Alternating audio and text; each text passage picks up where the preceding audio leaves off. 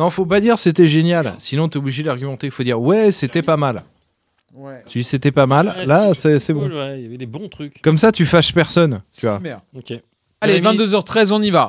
Alors attention, s'il vous plaît. Gaspard, Silence, silence. buvez de silence. la Valstar. Silence, silence. Mais on là. S'il vous plaît, fermez tous vos gueules. Oh, ça va. Ok. 3, 2, 1. Ciné, musique, bouquins, jeux vidéo, culture en vrac. Bienvenue dans la zone 52.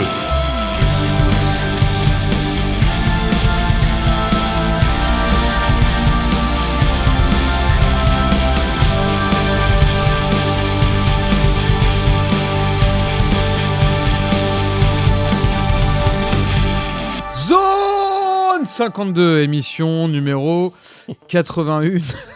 Ah, T'as eu beau te chauffer, t'as eu du mal hein, quand même. hein. Non, mais attends, non, mais parce qu'il faut qu'on explique aux auditeurs. Ça fait 45 minutes qu'on attend de démarrer l'émission. Que déjà on n'est pas en direct. On n'est Déjà. pas en direct, on est en différé. Parce qu'avant, on était en direct dans la forêt sombre et inquiétante des Mureaux sur RVS Bah ouais. 96.2. Et non, là, en fait, on est en différé parce que c'est les vacances, tout le monde a autre chose euh, de prévu. J'allais dire à faire, mais ça, ça peut être. euh, bon, peu Sympa. importe. Mais non, mais là, Ouais, bah, ouais. c'est un, un double événement ce soir. Oui. Déjà, punaise, il est revoilà, il est revoilou, Willem, bon sang. Hey, merci, salut, je suis de retour dans le game. Ça y est. Yes. Ouais, punaise. Cette longue traversée noire et sombre de zone 52 est terminée. Tu lui as foutu un gros coup de pied au cul à cette, euh, cette zone sombre.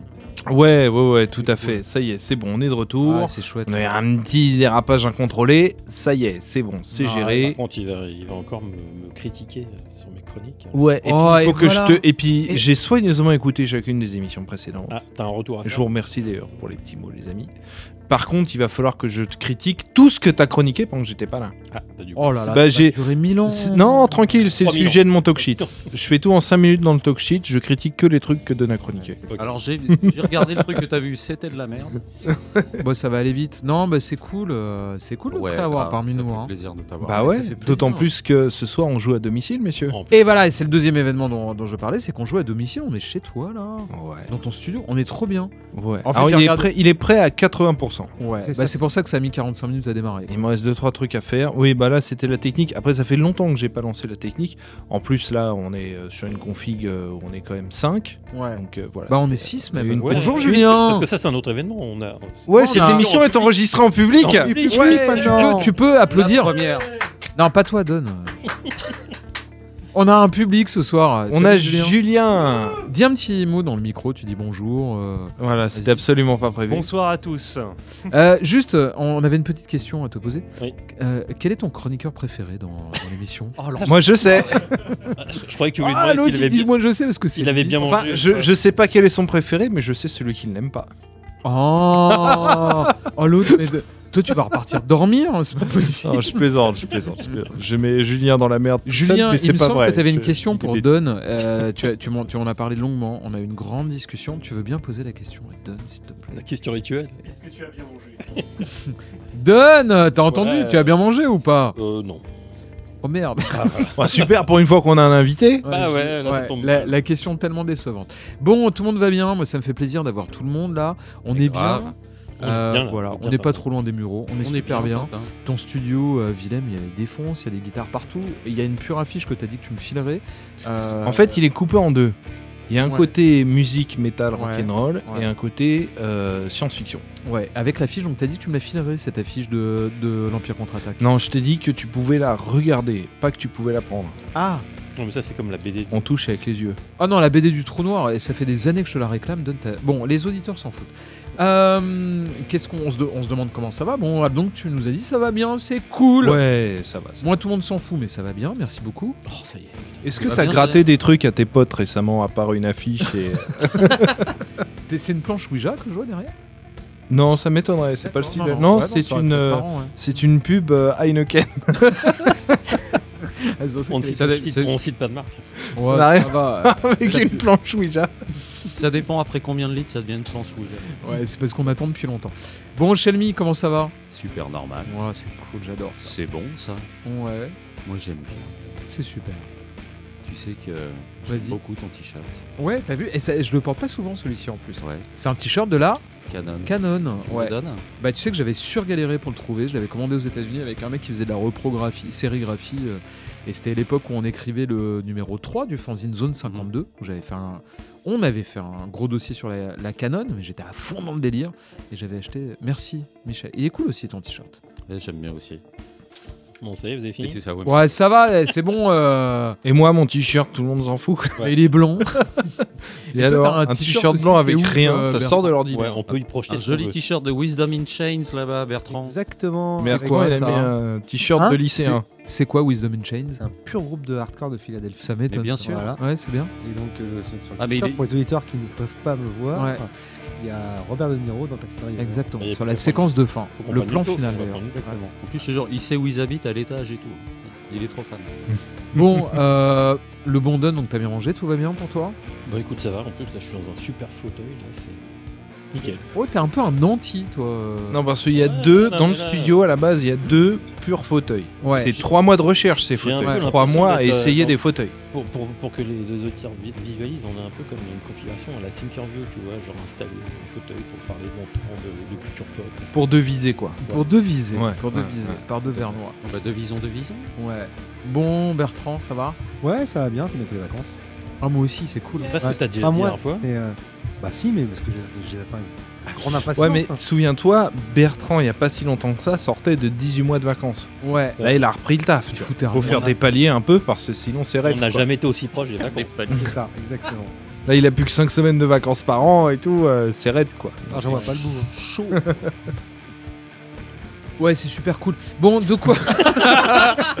Je suis animateur, je sais faire les transitions, les mecs. Ouais. Ouais, on Bon. s'en fout. Alors, je vais prendre le conducteur dans l'ordre. De, euh, le bon don, de quoi Oui. nous parlez-vous ce soir Bah, tu sais très bien, c'est marqué sur le conducteur. Oui, Non, enfin super, merci. Non, Casse, on va- euh, Non, je, je vais euh, parler du film 3000 ans à t'attendre. Ouais. Oh putain. Ouais.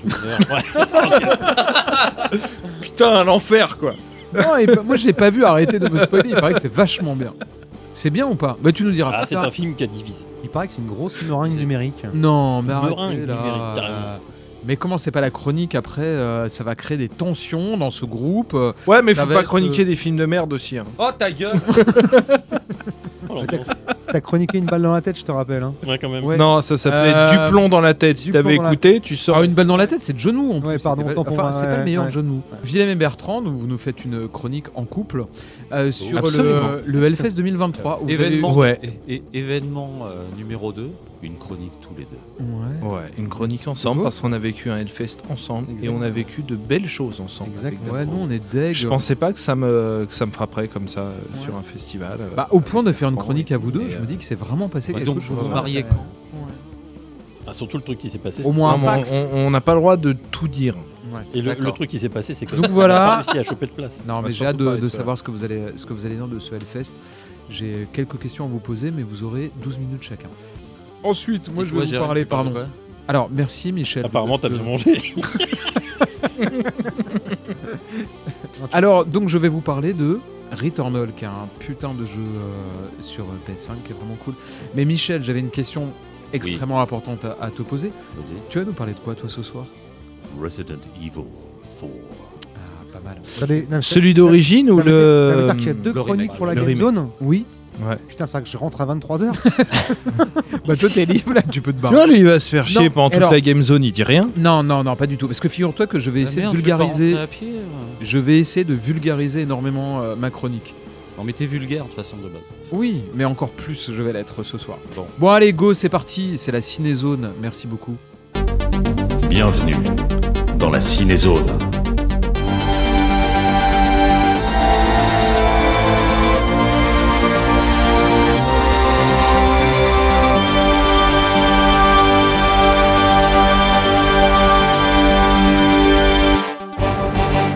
Le bon don, 3000 ans Oui. à t'attendre. 3000 ans à t'attendre de film de George Miller qui est sorti en 2022.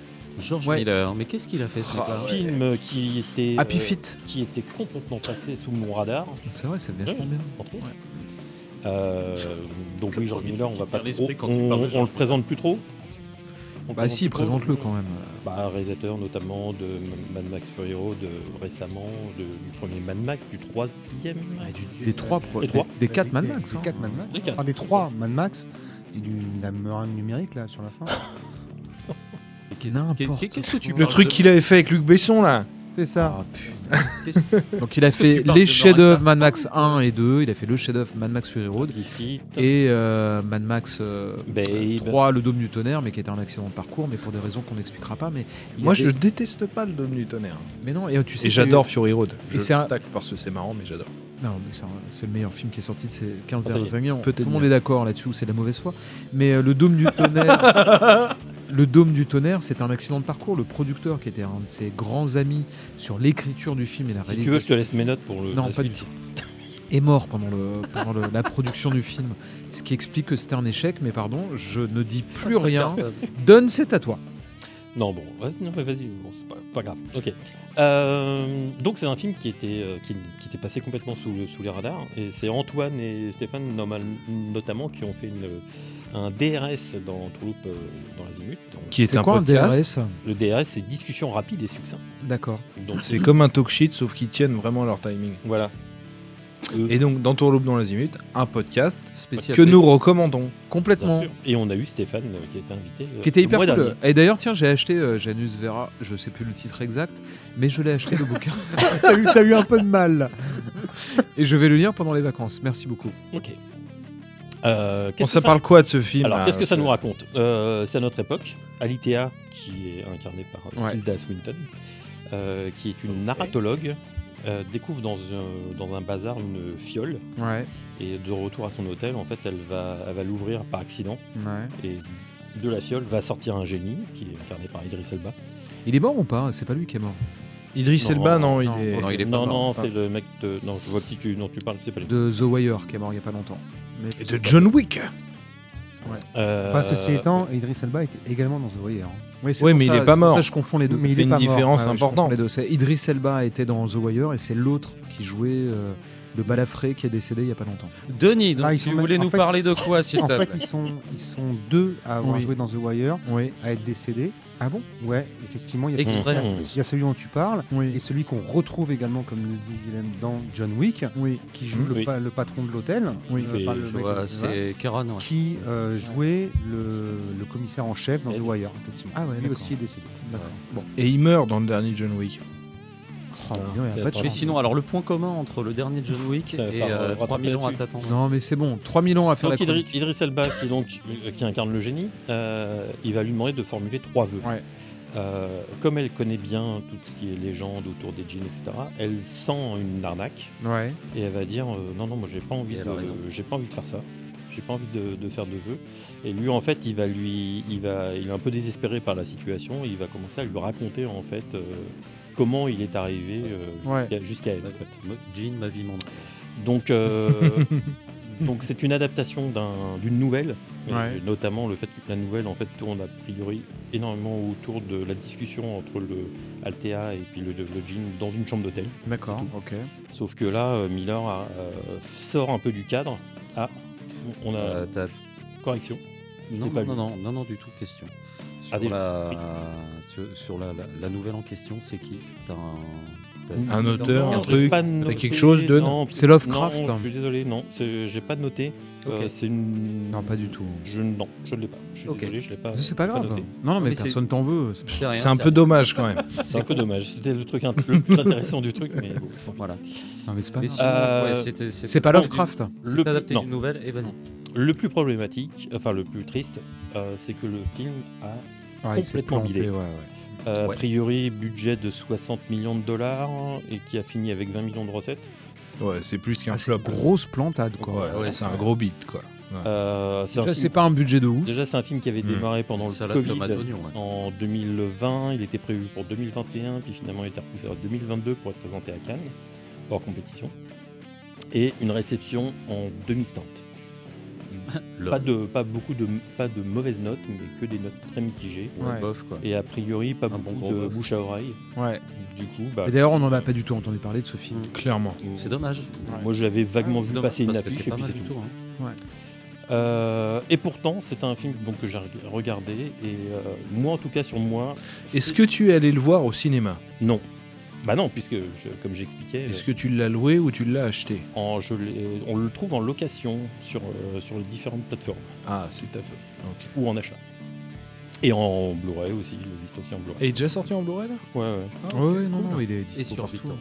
Euh, Et donc c'est quand même un film, moi, ça fait partie de la- des catégories de films qui me... qui- où je me dis, ça vaut quand même le coup d'en parler, parce que c'est quand même des films qui te restent en tête. Moi, il me restait en tête Ah ouais plusieurs jours après, où euh, je réfléchissais sur le film, ce que, sur ce que Miller voulait dire dans, Ouais, dans, ouais. dans l'histoire, qui paraît être une histoire très très simple et très basique. Ouais. Et euh, il y a beaucoup beaucoup de sujets qui sont, qui sont abordés. Mm. Je trouve Ouais. que le, Ouais. le- il y a Ouais, une grande qualité de réalisation. Euh, Bah, le comme toujours montage, chez Miller. le montage, Miller, il n'y a pas est- un film qui est pété au niveau de la réalisation. Pas un seul. Ouais.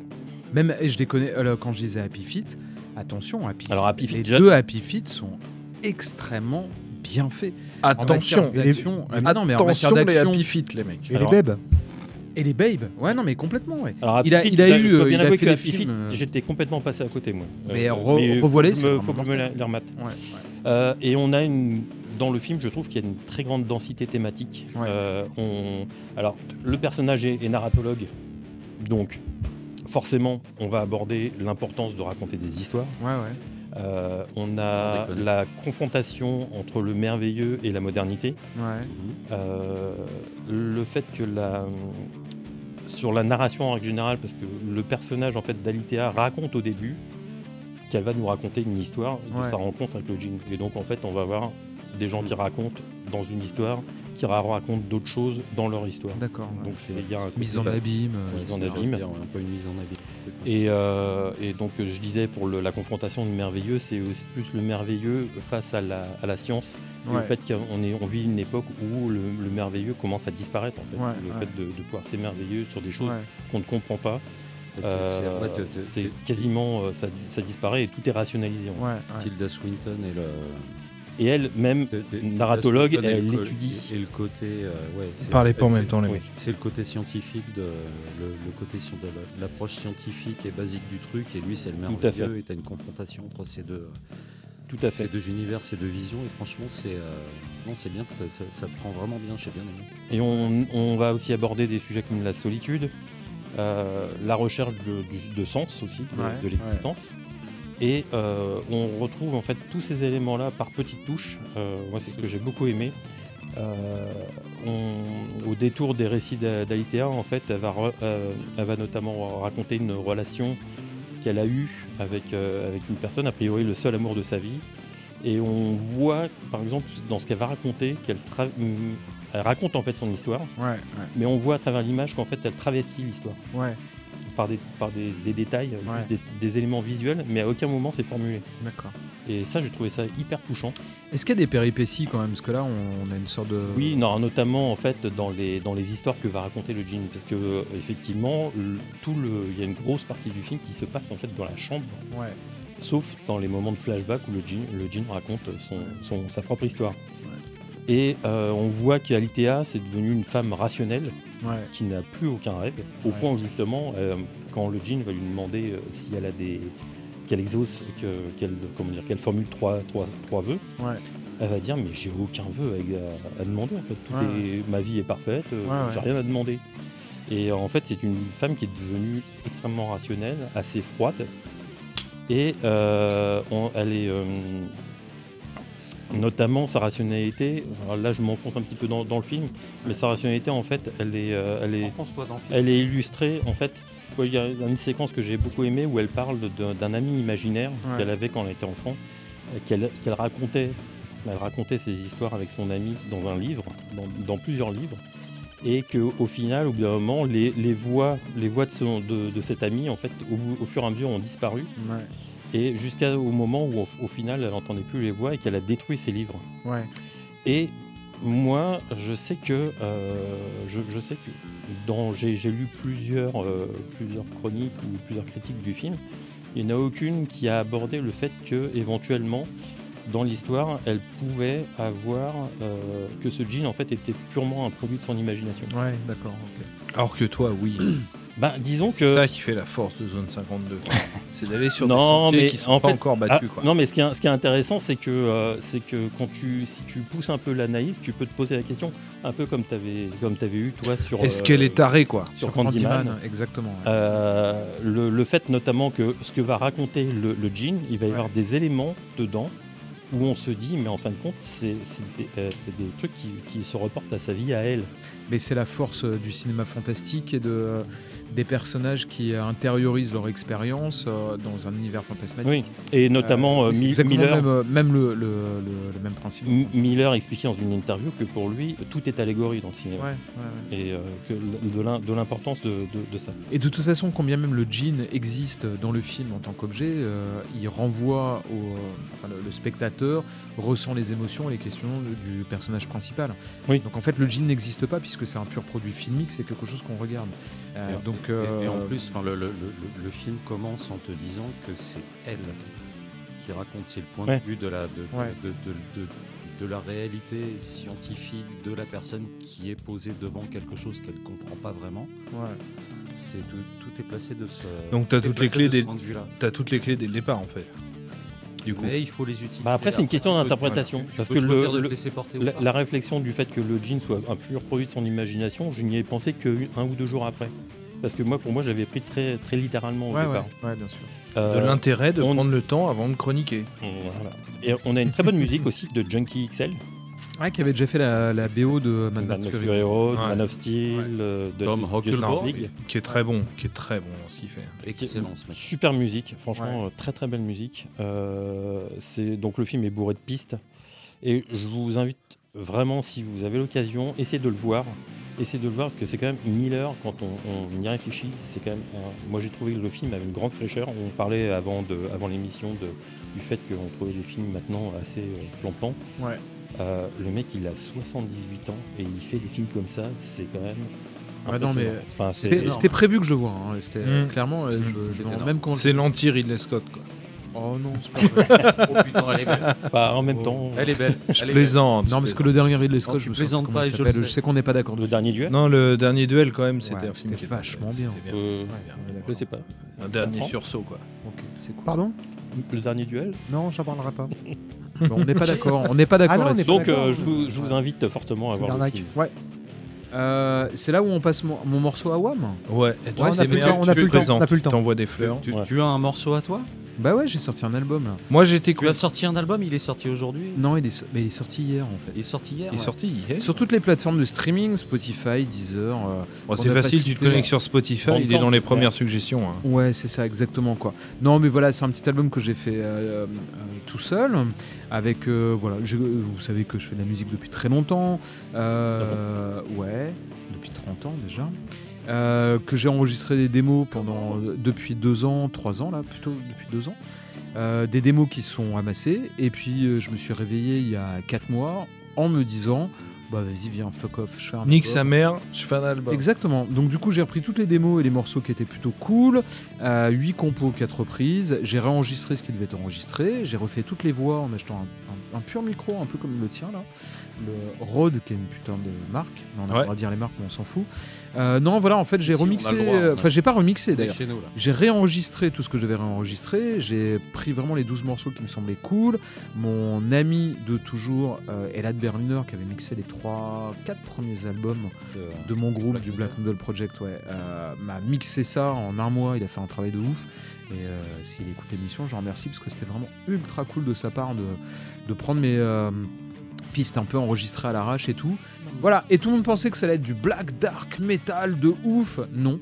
Euh, tout le monde pensait que La ça allait être du prog? Non. Tout le monde pensait que ça allait être de la synthwave? Non. C'est un truc que j'avais jamais exploré. C'est de la. Bah, vous allez voir. Oh. Et c'était super chaud à écrire ce genre de morceau. Plus folk que pop. Et plus. euh, limite, pop. pop de- folk. Ouais. Je dirais pop folk aigre doux. Voilà. Tu Du vois, pro- avec un peu de relief et Du tout, zouk euh. progressif. Non, mais c'est Ouais. pas mal. C'est pas Avec, mal. euh, avec un peu de zouk. Ça s'appelle Cheering With You, c'est le premier, euh, le premier morceau de l'album. L'album s'appelle Until the End of the End. Bah voilà, écoutez-le, vous me direz si vous aimez. Puis voilà, c'est cool quoi.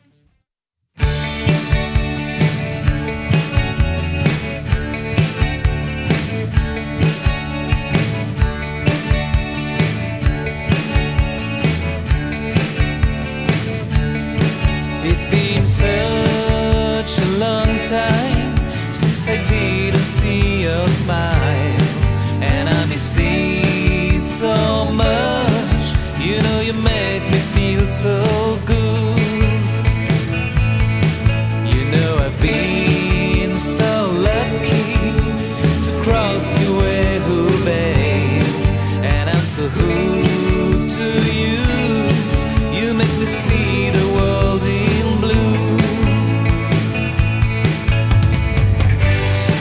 About you, babe, before you go away. I dream about your babe. I think I found my way.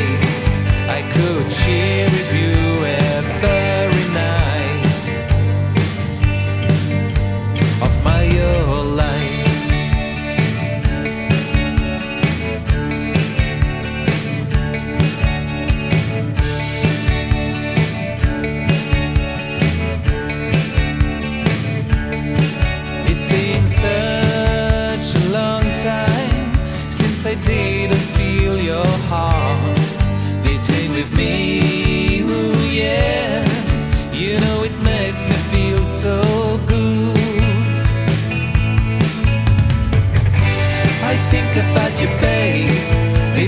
Go.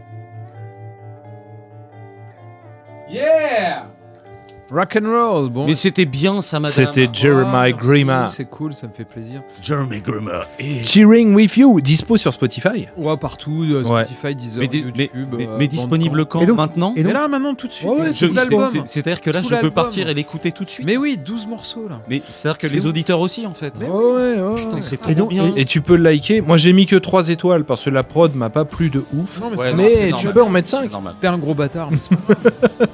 Non, mais et, donc, c'est plaisant. ouais, et donc, tu disais que c'était un exercice de style pour toi qui était pas si évident Mais que ça. grave, parce qu'écrire de la pop, il y a rien de plus dur en fait. Mais puis, euh, pendant qu'on parle de musique, parlons de la Zigzag. Attends, tu m'as pris un peu au Ah, dépourvu. il faut suivre.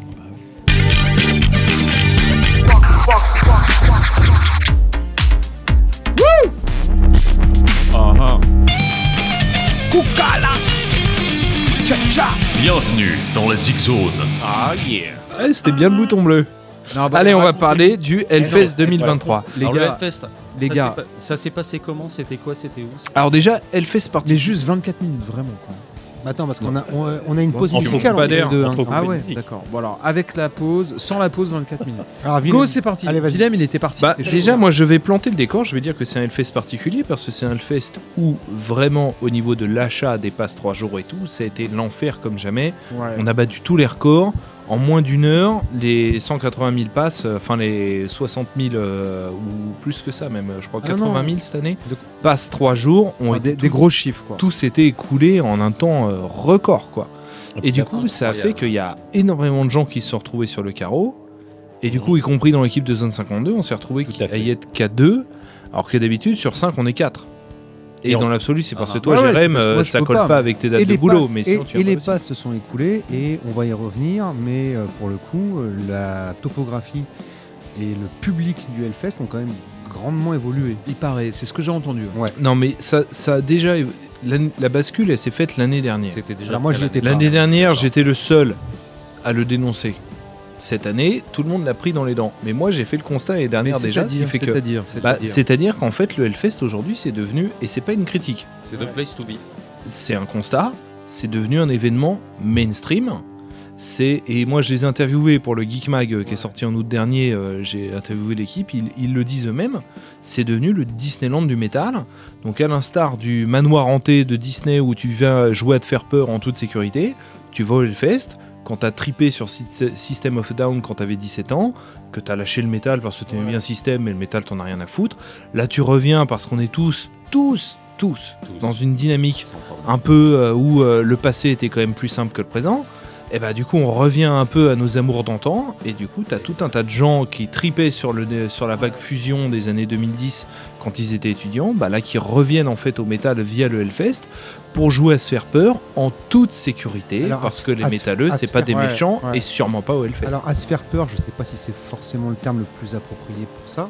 non mais à se provoquer Et- un peu des sensations quoi. Ouais, euh, alors après moi c'est pas rock en scène, quoi. Euh, moi, par exemple, il y a un truc que, que- que je trouve extrêmement positif, que j'ai trouvé extrêmement positif euh, cette année, c'est de voir que le public du Hellfest était extrêmement féminisé. Ouais. Ouais, là pour le coup, ça a été vraiment. euh, Ah ouais? ah ouais, ça, ah ouais, ouais, ça a été criant, vraiment. C'est euh, là pour le coup. euh, Ouais par- c'est vrai ouais. ouais. Non, mais on est Oula, d'accord. ouais, je suis hein, là, d'accord. euh, C'est bon ça Il y a, il y a- il y a vachement plus de nanas sur le Hellfest. Alors effectivement, il y a beaucoup moins de gens lookés, il y a beaucoup moins de gens qui ont des, enfin voilà, qui sont des métalleux purs. euh, par rapport aux éditions, mais c'est vrai que nous, on a fait les éditions, euh, euh, on, a, on a fait les éditions dès le début, etc., avec bah, des affiches qui depuis ont vachement évolué. Hein, euh, Ouais, ouais. faut bien reconnaître, le nombre de scènes s'est démultiplié, Ah oui, etc. oui.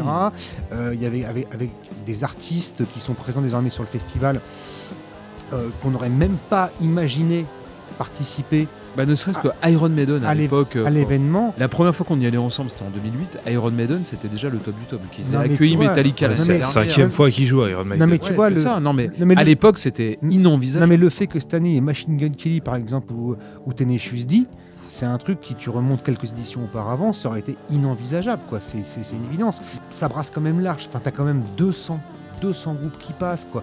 Donc t'as vraiment pour tous les goûts, t'as vraiment, enfin, t'as quand même encore de quoi faire. Ouais, C'est-à-dire ouais. qu'effectivement, même si on décrit la chose comme étant le Disneyland du métal, avec un public peut-être un peu plus de badauds, etc., Ouais, de etc.. Le Hellfest c'est devenu un événement mainstream, c'est-à-dire que effectivement il y a plein de groupes géniaux, sauf que tes passes ils sont pris euh, en moins d'une heure quoi. Et c'est ça le, Le le problème véritable là, enjeu. Le, le problème il est là, c'est la hype autour du Hellfest qui, qui, qui en fait un événement euh, un peu ex- exclusif en fait quoi. Alors moi là- c'est moi c'est le truc qui me fout un peu les boules euh, là-dedans parce que bah, Bertrand la première fois euh, qu'on allait au Hellfest ensemble c'était en 2008. En fait moi il y a un truc qui me fout un peu les boules quand je vois que les places moi j'y vais plus euh, depuis 6 ans mais pour des euh, raisons professionnelles parce que je suis pas libre euh, sur ce week-end. Euh, il n'empêche que quand je vois qu'il y a par exemple des groupes comme euh, Coroner, qui va y avoir une reformation d'Empereur spéciale. Moi qui suis un fan Et de ouais, métal ouais. depuis 35 ans, qui écoute ça à longueur de journée, et je me demande, et c'est la réflexion que je me suis faite en regardant la programmation et en ayant lu les premiers retours du Hellfest aujourd'hui, s'il ne devrait pas faire deux festivals. Un festival vraiment mainstream avec des, main stage et tout le monde y va pour s'amuser, et en même temps peut-être euh, bénéficier de- des sous qu'ils ont et de l'aura pour faire un festival pour les spécialistes ou les gens un peu plus passionnés du métal en tant que tel, mais du coup qui peuvent aller à ce putain de festival et voir le des qu'ils ne, verront jamais ailleurs. Et tu ça n'arrivera jamais. et hein, juste je pour conclure, et après je vous laisse parler, mais je trouve que le festival qui reprend le flambeau à ce niveau-là, c'est le motocultor. En- Exactement. C'est pas que a- le motocultor. Mais le motocultor est quand même le, le numéro 2 Ouais, du festival du métal en France et ils arrivent à avoir une programmation parce que là j'y vais euh, cette année euh, j'ai passes et j'ai vu la programmation je me suis penché sur la programmation Ouais, c'est pas- où ils ont quelque chose d'extrêmement pointu Ah bah, qu'on retrouve sur la temple sous l'altar euh, sous la vallée il y a même des trucs techno cette année au, motocultor et ils sont en train de reprendre ça Et euh, voilà, je pense que ce serait vraiment cool qu'ils fassent deux festivals. Bah, c'est ce qu'ils font en fait. ouais. C'est ce qu'ils font parce que en fait, euh, le Motoculture Fest, c'est une coproduction du Hellfest. Ah ouais? Ouais. Ah bah, je savais pas. En fait, quand ils ont failli prendre le bouillon, le Hellfest a recapitalisé et maintenant ils sont coproduction. ah, Sans déconner, bah, tu vois, je Ils le dit. disent pas parce qu'ils sont conscients de la réputation un peu Ouais, mainstream qu'ils ont. Mais le Motocultor, il est, euh, il carbure avec euh, une bonne partie du fric du Hellfest. Ah bah c'est tout à l'honneur du Hellfest alors. Vraiment. Ceci étant, ça s'est passé comment? Vous avez vu quoi? Bah écoute, moi, euh, cette année, euh, le Hellfest, j'y suis pas allé avec un pass presse, comme euh, mon confrère Bertrand, j'y suis allé avec un pass VIP. Ah. C'est-à-dire que j'étais pas obligé de bosser. Bonjour madame. Et en fait, c'était mon 12e Hellfest. C'est le premier où je suis pas obligé de faire, de chroniquer euh, 35 groupes sur mon festival. Du coup, Oh. ça a été un Hellfest bien différent des précédents. Ça a Ok. été un Et du, Hellfest et- avec et du beaucoup plus de Jack Daniels et un petit peu moins de concerts.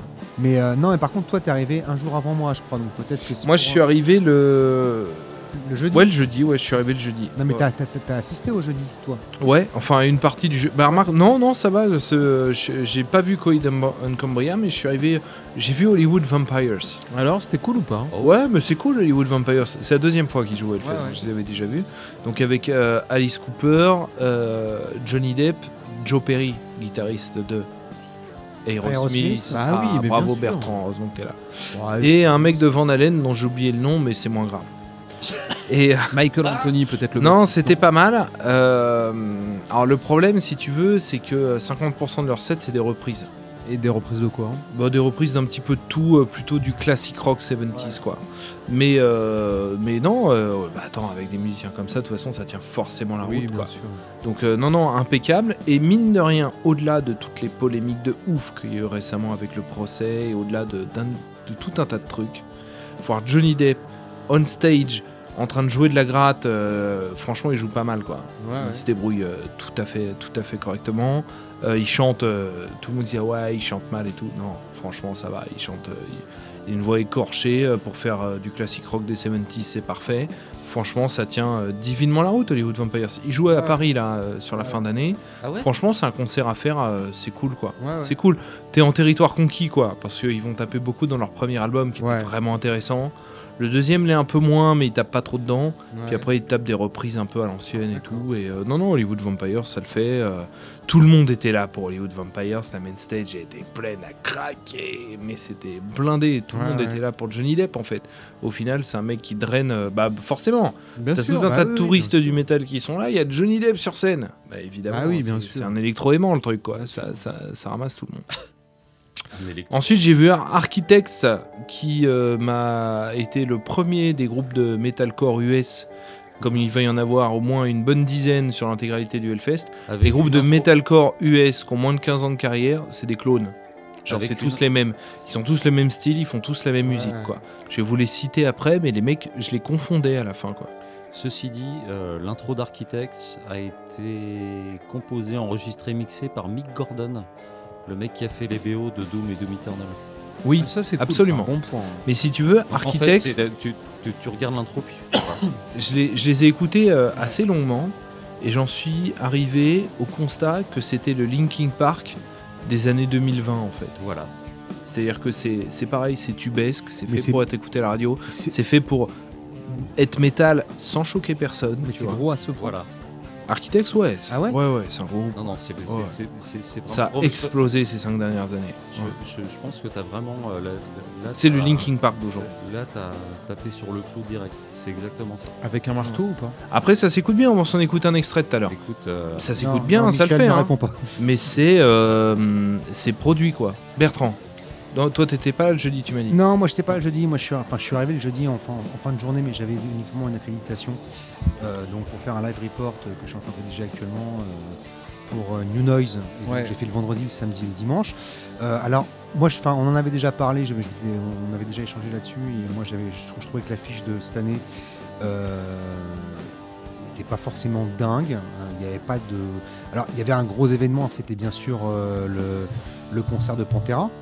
Voilà. Il paraît que c'était mortel. Alors c'est- ouais, ça c'était vraiment. euh, Vraiment cool. Bah t'y étais pas Hein Non, mais c'est- bon, j'y étais pas pour une raison simple, c'est que si tu veux, Pantera avec juste Phil Anselmo et le bassiste. Non, mais euh, c'est vraiment ça. m'intéresse Et il pas, paraît que quoi. c'était mort. Ah non, non, ça a envoyé Il de paraît que ouf. c'était hein, ça. mortel. Après, ils ont fait un- une setlist, enfin, c'était un peu du velours hein, pour le Ah coup. ouais, hein. Walk. euh, C'est- voilà, Évidemment, ils ont euh, pas le choix. Fucking All Style, euh, Ouais. Cowboy From Hell, etc. ouais, ouais, Donc euh, ouais. voilà, Ouais, c'est bien sûr. une setlist euh, Ouais. vraiment 5 minutes alone, etc. Enfin bon, voilà, tout- Ouais, ouais.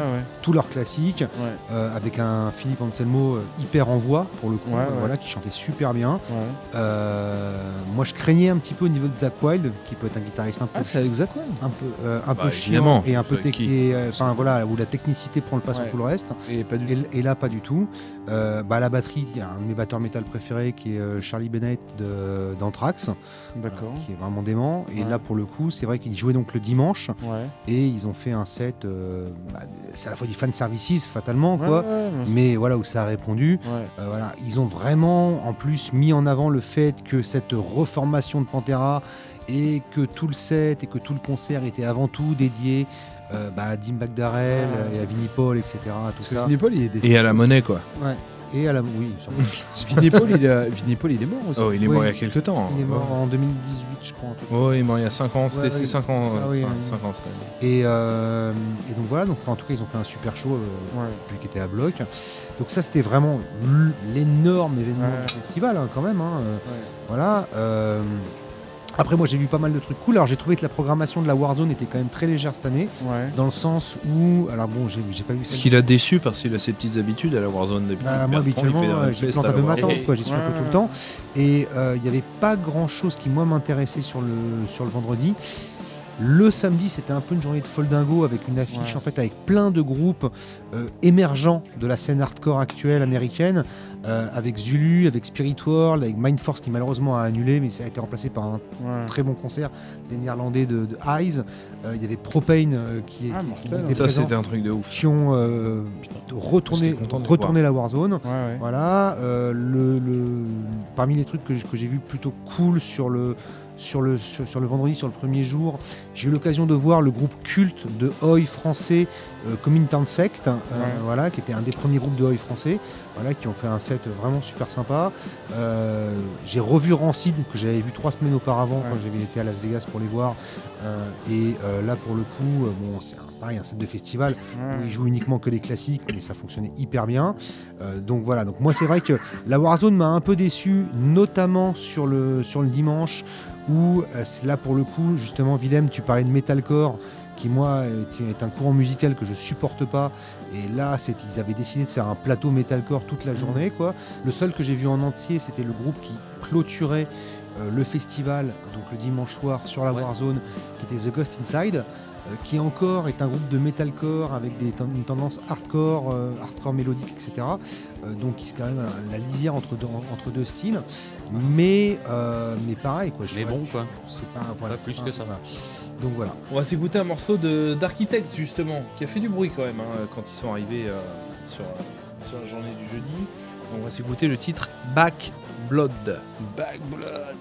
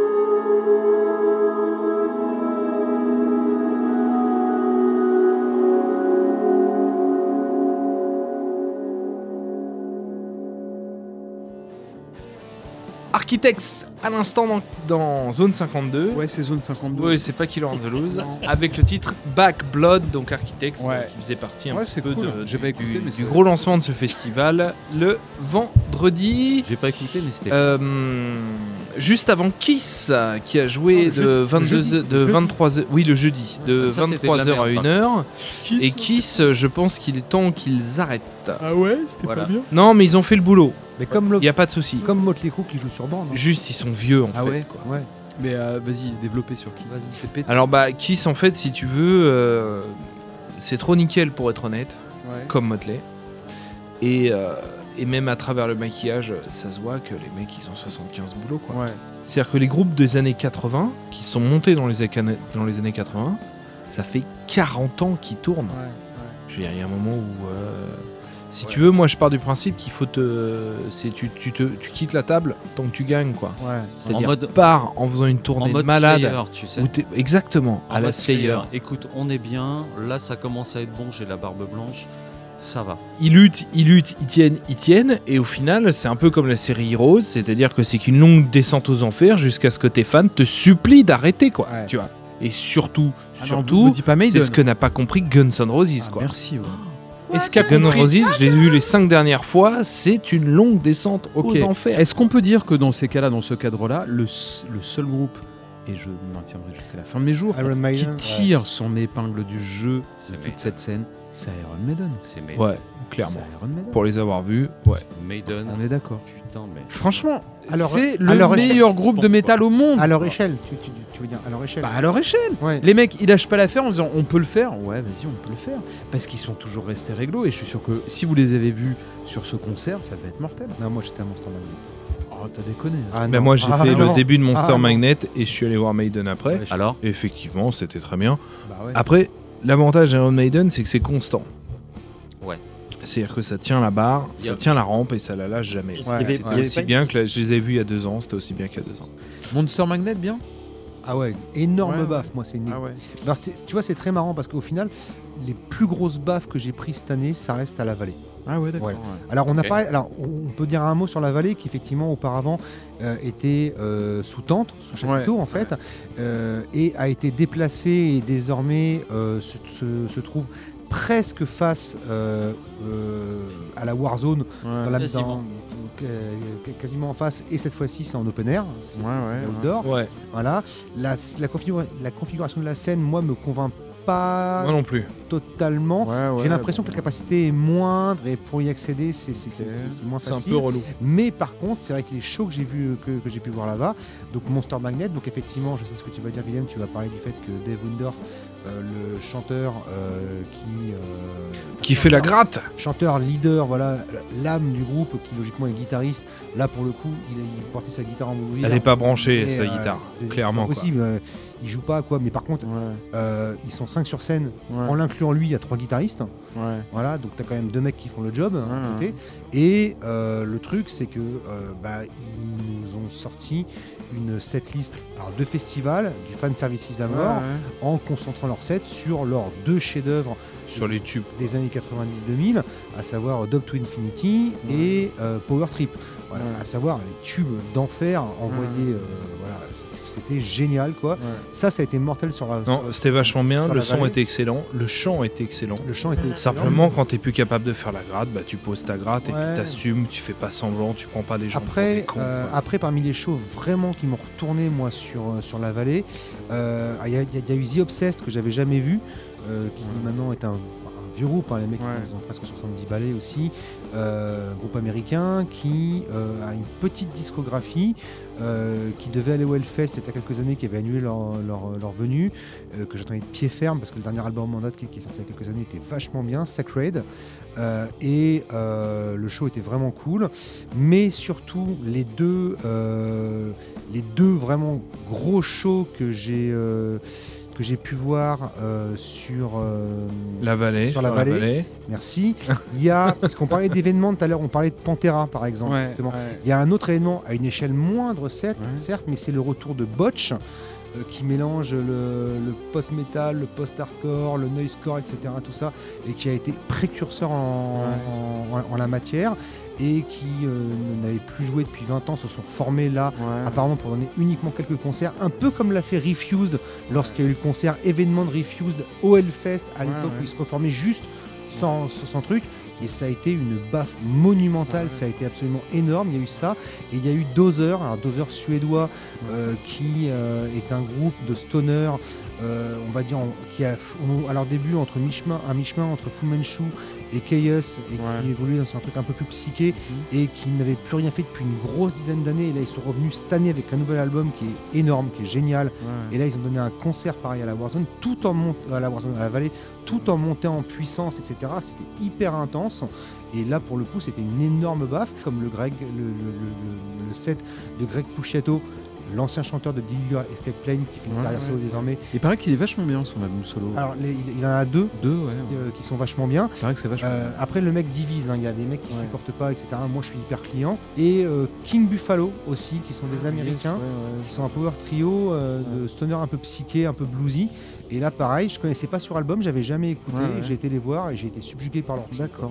Donc vraiment, ce- enfin, à la vallée, j'ai vraiment eu des super sensations D'accord. et j'ai j'ai passé des moments vraiment super. Ouais, mais nettement moins que ce moment que tu as passé à la main stage et dont il est important de parler. Et je t'en veux un peu de pas en parler. J'allais j'allais y venir, j'allais y venir. Je crois que tu veux Le qu'on parle concert de, Skid Row Et alors, c'était bien Bah Ah oui, ouais. c'était bien. Ouais, Souvenez-vous, c'était la mortel. dernière fois que j'ai, euh, j'étais venu dans l'émission, j'avais parlé de Skid Row que j'avais vu dans le 77 à l'empreinte Hmm. à Savigny-le-Temple avec leur nouveau chanteur et j'avais Et- dit que c'était de la balle et tout le monde était là.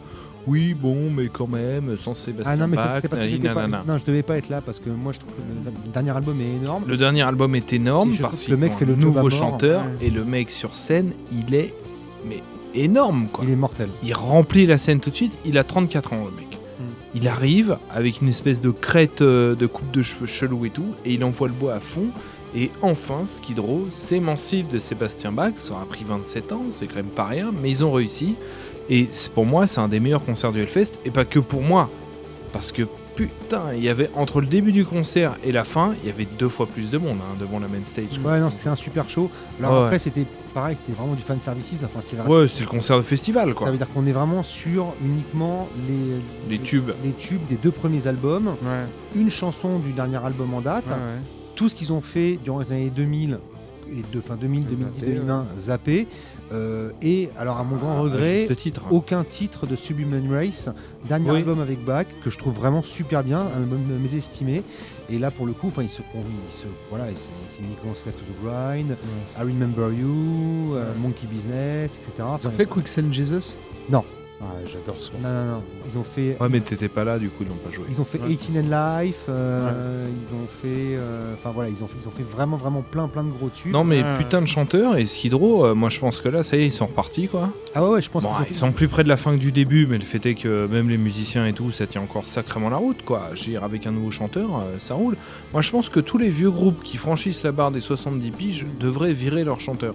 Ça leur redonnerait un peu d'air et ça leur permettrait de tenir plus À longtemps. part euh, Iron Maiden, quoi. Ouais, non, mais même euh, l'année dernière, Scorpion, euh, ça roulait à fond, sauf le chanteur qui faisait de la merde.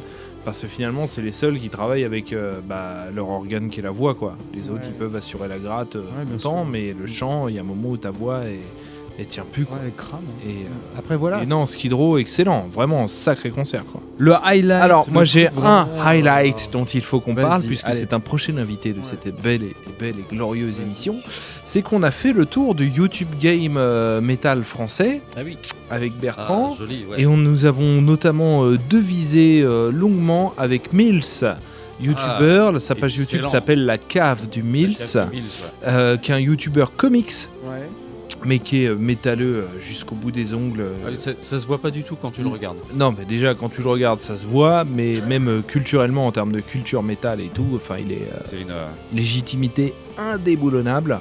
Euh, il est super sympa. Euh, ce qu'il fait sur YouTube, c'est super intéressant. Ouais. Et on a passé euh, pas mal de temps à discuter avec lui, euh, avec Bertrand, euh, sur la Warzone. Ouais, c'était cool, c'était après Et- Propane. Ouais, ouais, ouais. Et euh, non, franchement, euh, super cool. Donc, euh, je fais une reco à nos auditrices et auditeurs. N'hésitez pas à aller voir la page YouTube de la cave du Mills. Vraiment, ça vaut le coup en plus. C'est du contenu. Si c'est- ça fait partie de ces, de ces Oui, pages. YouTube Et qui il- te font un contenu de haut vol. et du il coup, est, c'est un il contenu est qui- ultra partant pour venir à l'émission. D'accord. Après, tu, après, parlais des highlights. Ouais. Euh, bon, je- j'en ai déjà cité beaucoup là, mais euh, Alors, on va faire comment- un ou deux chacun. Vraiment le truc vraiment de ouf. hein. Alors, Ouais. le set, Deux, le set- le set Allez, de. Carpenter Brut. Ah ouais, c'est vrai? Ah ouais, ouais, Ah ouais. ouais, c'était une, mortel. heure, une heure et demie sur la main stage. Ça, c'est Ouais, mon de regret. minuit et demi à 2h du matin samedi. Ouais, ça, Avec- c'est mon- ça, c'est mon gros regret. Ouais, avec tous les invités. Tous les, Ouais, invi- ouais. tous les invités, tous les, enfin peut-être pas tous, Ah, Mais- si, mais- a priori. mais Ouais. non non non non. Non Ouais, ça va être. Mais, mais les, mais les trois quarts des chanteurs présents sur les albums Mhm. euh, étaient là. Euh, le gars de Clone, Percha, euh, Ben, Greg, euh, le mec de Grave Pleasures, Grave Pleasures jouant le, le dimanche, euh, super concert d'ailleurs. Ouais. Voilà, Greg Pouchiato était là aussi, etc. Tout ça. Et en fait, ils ont fait un set, il a fait un set donc avec une pyrotechnique folie, avec des projections vidéo, etc. Tout ça, c'était énorme avec un, avec une main stage avec la fosse qui pète un câble sur chaque morceau, Ouais. des Wall of Death, etc. Enfin bon, c'était un show énorme, énorme, énorme. Donc ça, c'est vraiment mon highlight. Ah, ouais. Et euh, J'ai mal. Je dirais que les deux décep- mais je dirais que mes deux déceptions vraiment du, euh, du festival, euh, c'est Crowbar. Ah ouais. Alors je pense, alors peut-être que Crowbar, j'ai fini par trop les voir, ou Mm. peut-être que c'est presque, enfin c'est devenu vraiment trop la même chose, mais j'ai l'impression de voir toujours le même set. Voilà. Et euh, ce que enfin ce que j'attendais, ce que je voulais vraiment voir, mais en même temps vu le line-up, j'en attendais pas grand-chose. C'est la légende du hardcore Black Flag qui jouait à la Warzone avec l'unique membre original Greg Green à la guitare. Euh, certes, la légende euh, du, du skate euh, au chant, euh, Mike Va- euh, Vallely, mais euh, et puis deux nouveaux musiciens qui sont là depuis même pas, même pas un an à la basse et à la batterie. Et les morceaux que tu as du mal à reconnaître, un son rachitique, aucun charisme. C'était de la merde, quoi. C'était vraiment, euh, c'était vraiment hyper décevant. quoi. Ouais. Bon, dans les trucs qui étaient nuls à chier, mais qu'on avait vu venir, c'était Machine Gun Kelly. Je Ah. comprends pas, en Ah, fait. tu l'as vu Ouais, bah évidemment, je suis allé voir. Le mec, il a 14 millions d'abonnés euh, sur Insta. euh, du coup, moi, je comprends pas en fait le phénomène. Je comprends pas pourquoi ça marche en fait. Il s'est fait siffler à la fin. J'étais déçu par Rancid. Ah ouais euh, Qui sont devenus tout ce qu'il tout ce qu'il détestait en fait, à peu près. Pourquoi? Bah parce que 40 balles le t-shirt pour Rancid, je suis 35. désolé. euh, oh, 35 promo. Le le, le 35 le balles le t-shirt 60. Rancid. Euh, les mecs qui étaient là, euh, tout grums avec des grosses crêtes colorées, machin et tout, ils sont là, ils sont tout gros, ils sont chauves et tout, machin, puis ils te vendent 35 balles leur t-shirt pour dénoncer un système qu'ils alimentent euh, complètement. Pour finir sur les trucs un peu plus positifs, un bon point pour Fever 333. Euh, C'était vachement bien. Alors Ça, on, on te les vend comme les nouveaux Rage Against the Machine. Gardons notre calme mais bon. gardons notre calme. Alors, les, les, les, les Rage Against the Machine d'aujourd'hui, ce sont 100 fois plus trahis que Rancid, quoi. Tu vois, Voilà. Genre, ils sont là, fuck the system, vive la révolution, 120 balles ma place de concert que j'annule 15 jours avant. Mais le fait est que c'est pas, Rage- c'est pas le Rage Against the Machine d'antan. Puis les nouveaux the Mais Machine. franchement, ça fonctionne quand même vachement bien. Fever 333, euh, ça m'a donné envie de, de, de- de Bah, vraiment en- bien creuser. Quoi, Il passe en pas mal. 2024 à Paris. Je t'avoue que j'ai été agréablement surpris par un groupe dont je n'espérais rien. C'est peut-être pour ça que j'ai été agréablement surpris. C'est Papa Roach, Ah. groupe de néo-metal euh, pur jus, euh, 100% issu. euh, À l'époque. hein. Il paraît qu'ils sont partis de label et tout. Il paraît qu'ils sont partis dans un trip plus glam metal désormais. Non, non. Non, c'est ce que j'ai pu lire. Enfin, pff, oui, mais non. Ah. C'est-à-dire que c'est exagéré. Voilà, c'est exagéré. Et je reconnais que, franchement, ils ont, franchement, ils envoient quand même bien le bois, les mecs, quoi. Hmm. C'était une agréable surprise. Je les ai pas réécoutés sur album, mais j'étais content de les avoir vus sur scène. Donc voilà, globalement, que dire sur le Hellfest pour conclure très rapidement, parce qu'on est super à la bourre, mais c'est normal quand on parle du Hellfest. Euh, que dire si ce n'est que euh, voilà, le site a évolué, le site euh, s'est structuré. Moi, quand à nouveau, quand je les ai interviewés pour le- leur série Geek Mag Metal euh, en août dernier, euh, le mec que j'avais en interview me disait on est le Disneyland du métal, il l'assume complètement. Je pense que quand on voit les évolutions qui ont eu lieu sur le site, c'est le cas. Quand on voit le stand de merch, qui était un stand dans un container en alu, qui est devenu le Sanctuary, c'est-à-dire que l'endroit où tu achètes ton, ton merchandising Hellfest s'appelle le Sanctuaire. Et que c'est un truc énorme euh, en mode gallo-romain avec des colonnes de ouf et tout, machin, ça en dit long quand même, quoi, tu vois. Mhm. Je pense que c'est un truc que non seulement ils assument, mais qui revendiquent en fait, l'idée de démocratiser la musique métal auprès de n'importe qui. Moi, ça m'a fait mal l'année dernière quand je m'en suis rendu compte parce que je me suis dit putain, ça y est, il y a plus trop de métalleux, il y a beaucoup de, de, de normes en fait, quoi, de gens qui ont tripé sur System of a Down quand ils avaient 17 ans et qui reviennent maintenant. Y est, j'en ai fait le deuil au final, moi je suis en paix avec ça, quoi. Je me dis c'est ok en fait. C'est un parc d'attractions métal, le Hellfest aujourd'hui. Mais dans lequel toi, en tant que métalleux pur jus, tu vas quand même trouver euh, un million de trucs à aller voir et à kiffer de ouf, quoi. Donc au final, je trouve que c'est un équilibre euh, qui fonctionne. Remets tes chaussettes, mec. Non, non, bah non. Non, on n'est pas à Woodstock là. Remets tes chaussettes. C'est cool, on est dans, dans une bonne. Mais est-ce qu'ils ont Euh, des chaussettes dans Vous avez des choses à rajouter? C'est cool Non, j'ai un petit truc un peu. Vas-y. Non, je déconne. Non, non, mais allez. Moi, j'ai un truc à rajouter, un truc important. Vas-y. Non, non, c'est bon. Est-ce que- et- est-ce qu'ils ont des chaussettes dans Returnal? Je sais pas du tout. Au Hellfest, ils avaient des mais ça chaussettes. tombe bien, on va parler de la Game Zone. Bienvenue dans la Game Zone.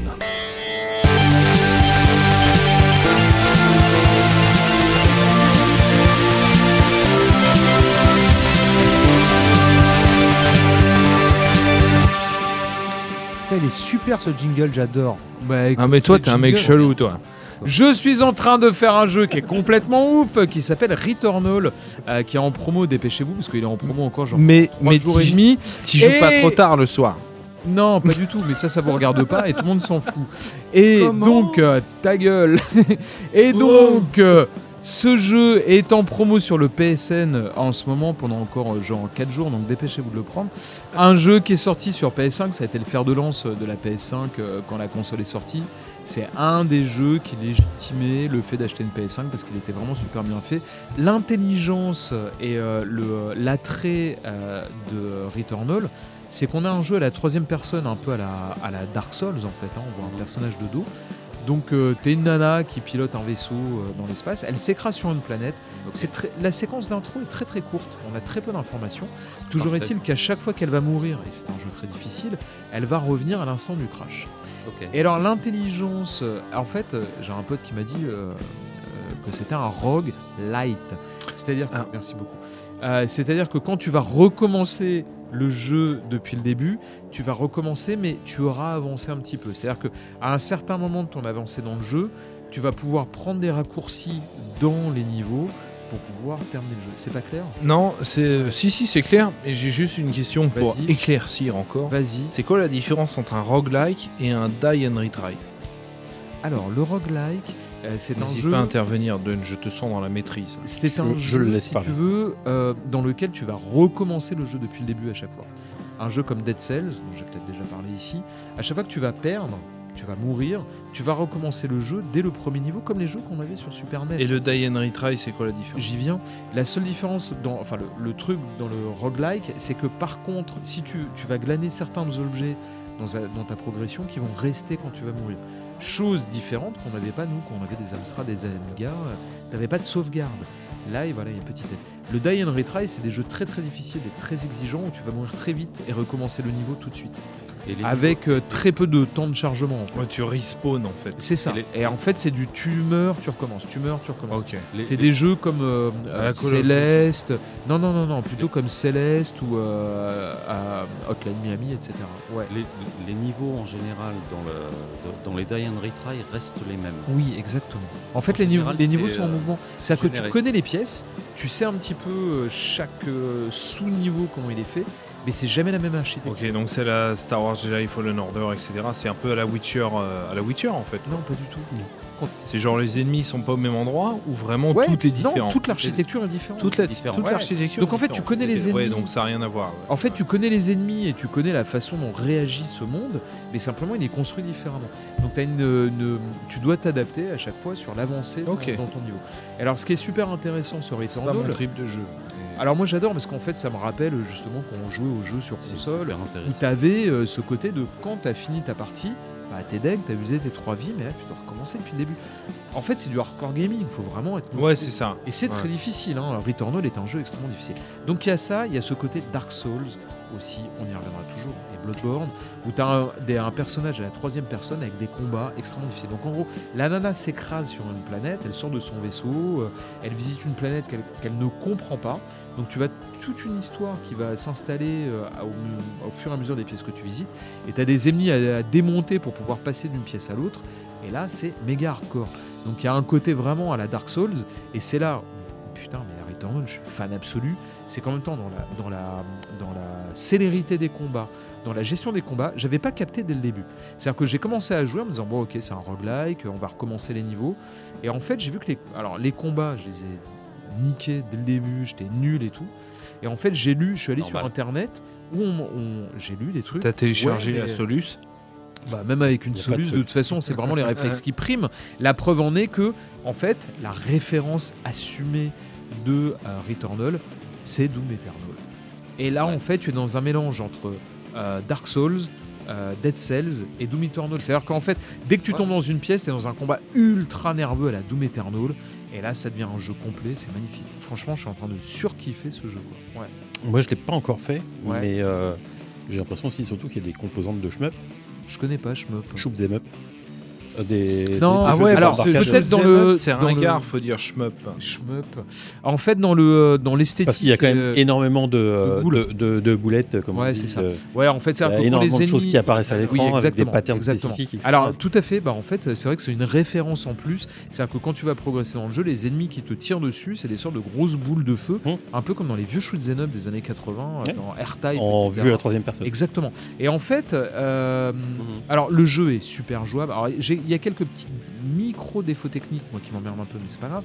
Mais euh, tu vois, il y a déjà ces trois références qu'on a citées entre euh, les From Software, la, Bloodborne, etc., euh, Doom Eternal et puis les roguelike à la Dead Cells et tout. Et en fait, tu fais bien le dire, il y a un esthétisme très shoot 'em up japonais des années 90 en fait. Ceux où tu avais plein de grosses boules de feu qui t'explosaient partout.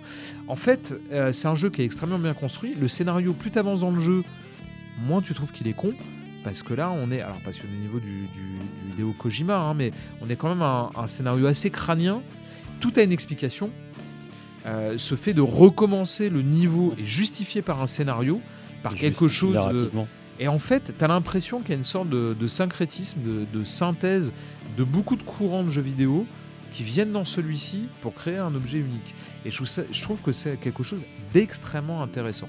Non seulement ça, mais d'un point de vue gameplay, putain, mais je m'éclate quoi.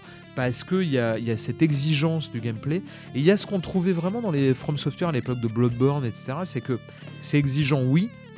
Tu veux lâcher. Moi, je- euh, quatre fois, je me suis dit, bon, allez, laisse tomber, je, je le finirai pas quoi.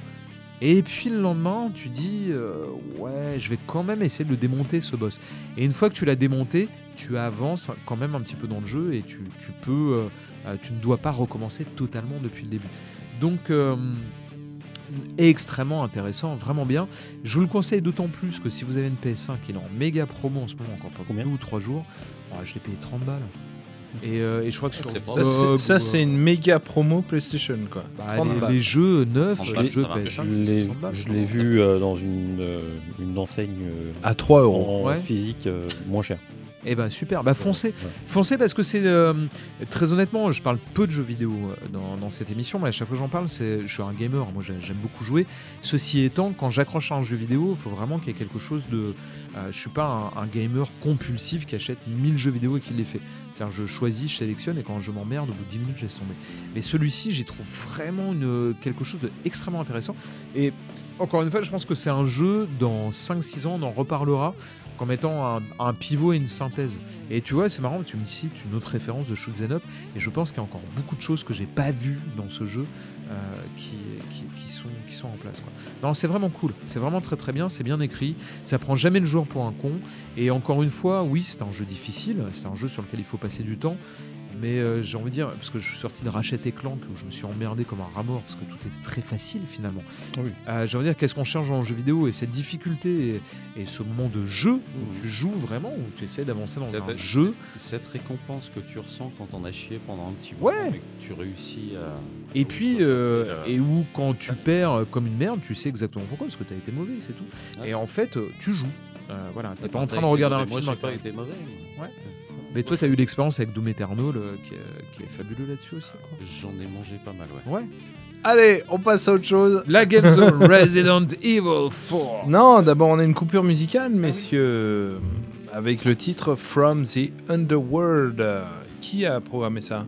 Les Dead Krasukis, un groupe d'Aquitaine Ok. que j'ai que, que j'ai De découvert Bordeaux, quoi. De Osgore. de Osgore, Ah, de Osgore, ok. que j'ai découvert grâce à l'inénarrable Bertrand. Le fait est que c'est un album vraiment vraiment mortel. C'est leur Et, troisième euh, album et ils sortent ouais. chez Kicking Records, le Ah, label de, ouais. de Stéphane Cupillard, D'accord. qu'on salue.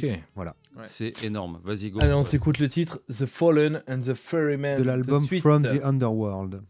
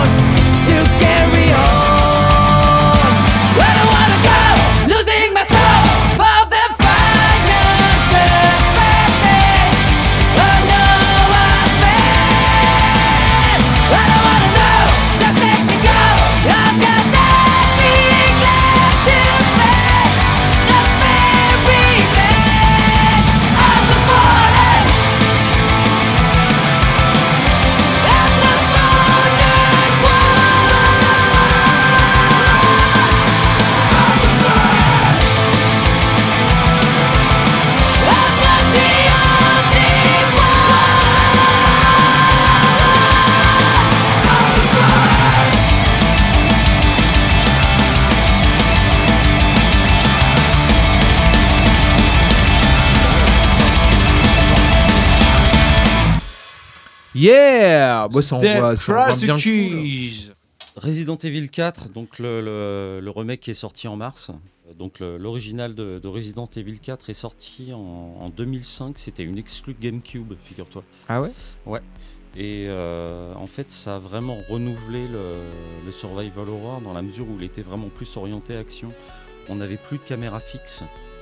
Là, c'était en caméra euh, troisième personne vue par-dessus le- l'épaule du perso. Et donc, ça te petite parenthèse, je peux faire une parenthèse Vas-y, Putain, vas-y. dès le début, quoi. Ouais. Ah, J'ai lu le Pixel Love, tu sais, on avait reçu un gars de Oui. Pixel Love ici qui nous avait offert euh, pas mal de MOOC et dont un sur Resident Evil. Savais-tu que la première version de Resident Evil du 1 qui est sorti sur PlayStation 1, Ouais. normalement ça devait être à soit la troisième personne, soit la première personne, mais absolument pas en décor, en décor fixe. Et c'est parce que les, les capacités techniques de la Mhm. PlayStation ne permettaient pas de calculer en temps réel le déplacement du personnage qu'ils ont fait des décors fixes, qui a été un Mhm. coup de génie puisque ça a absolument cartonné. Donc en fait le Après, 4 il retourne la- à l'idée de base du premier en fait. Bah, tu sais, il y, a eu la- il y a eu la même chose avec Silent Hill. Le fait de mettre, de la, le, le fait de Du mettre brouillard. du brouillard partout, Ah ouais? Ça, ça leur permettait de ne pas avoir à Pour la distance afficher, d'affichage. euh, tout. Ils affichaient que ce qui était proche et pas donc, euh, que- comme le dit euh, Don, ce qui était euh, en, en distance. Parce que simplement la console pouvait pas. euh, Ah ouais, d'accord. Ouais, mais comme dans, comme dans GoldenEye euh, sur Nintendo 64, où quand t'étais en extérieur en Sibérie, là, Ouais. euh, t'avais de la brume partout, ce qui te permettait de faire juste approcher les, Mhm. les bâtiments proches, quoi. Exact. Donc, Technique de radar. Euh, donc ce truc-là, l'air de rien, on est en 2005, donc tout ce qui est Gears of War, Dead Space et compagnie, le fait de voir le, le gars par-dessus l'épaule, ça a influencé ce truc-là. Et donc sur le, sur le 4, en fait, on n'a plus de, de, de Raccoon City, on n'a plus vraiment de zombies comme dans, Ouais. comme dans ceux d'avant. C'est des villageois espagnols qui sont infectés par un parasite. Ouais, bah c'est ça qui est intéressant. Je pense qu'il faut le pitcher euh, Resident Evil 4 avant de, de développer. Ashley Graham, la fille du président des États-Unis de l'Amérique, a disparu.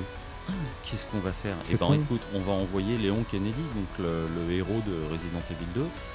Pour la retrouver. Et donc le village dans lequel elle est, euh, elle est détenue, il est peuplé de paysans qui sont investis par le plaga.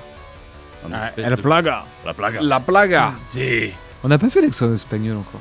Ah, Entonces, comment se venga la ver? ¿cómo entiendas? en la comunidad? Entiendo muy bien. Paella. Muy bien. Chica, chica, chic. Ay, ay, ay. Dame la tequila. Euh, Denis Cass. Il se cache. Catastrophe. non, par contre, non, par contre, dame la tequila. Ouais. Euh, donc, Entonces. Entonces, donc c'est un espèce de parasite euh, bizarre, bon ça donne un modèle différent de zombie si tu veux, qui donne une force surhumaine euh, et une résistance euh, hors du commun à son hôte et qui le pousse à obéir au gros méchant qui est à la tête de ce gros merdier. L'impression générale c'est que tu as une progression plus linéaire en fait que, euh, que dans les précédents, même si tu fais quelques allers-retours parce que bon faut quand même pas déconner mais euh, t'avais une intro qui donne euh, dans le remake et qui donnait déjà le ton si tu veux. Tu te tapes vague après vague de villageois en cavalant un petit peu partout pour éviter le mandal et les coups de tronçonneuse si tu veux. Et en flinguant tout ce qui bouge. Voilà. Euh, le tout pouvant détruire des parties du décor et donc modifier la zone et donc te permettre de moins te, moins te faire cartonner. Je vais me mettre derrière le truc qui est tombé, ça va mieux. Et donc tu es plongé dans le bain immédiatement, donc c'est vraiment orienté action beaucoup plus. Ouais, que il les- paraît, ouais. Beaucoup plus ça. que les précédentes. C'est vraiment à 200 à l'heure tout de suite. Tu explores moins, tu vas plus de l'avant en explosant du parasite, en tentant d'économiser tes munitions, si tu veux. Mais moins qu'avant. T'économises moins tes munitions qu'avant. C'est avant, t'avais trois mecs, t'avais que deux balles. Genre, Ouais. t'étais forcément dans la merde. Dans Ouais. le 4, c'était moins, moins le cas quand même. Tu Oui, pouvais, tu pouvais avoiner quoi. T'as plus de t'as plus de monde, mais faut quand même euh, faut quand même essayer de courir. Le fait est euh, donc dans ce remake t'as une le- le- la modernisation du jeu si tu veux est vraiment bien faite. Les animations sont soignées, visuellement c'est chouette.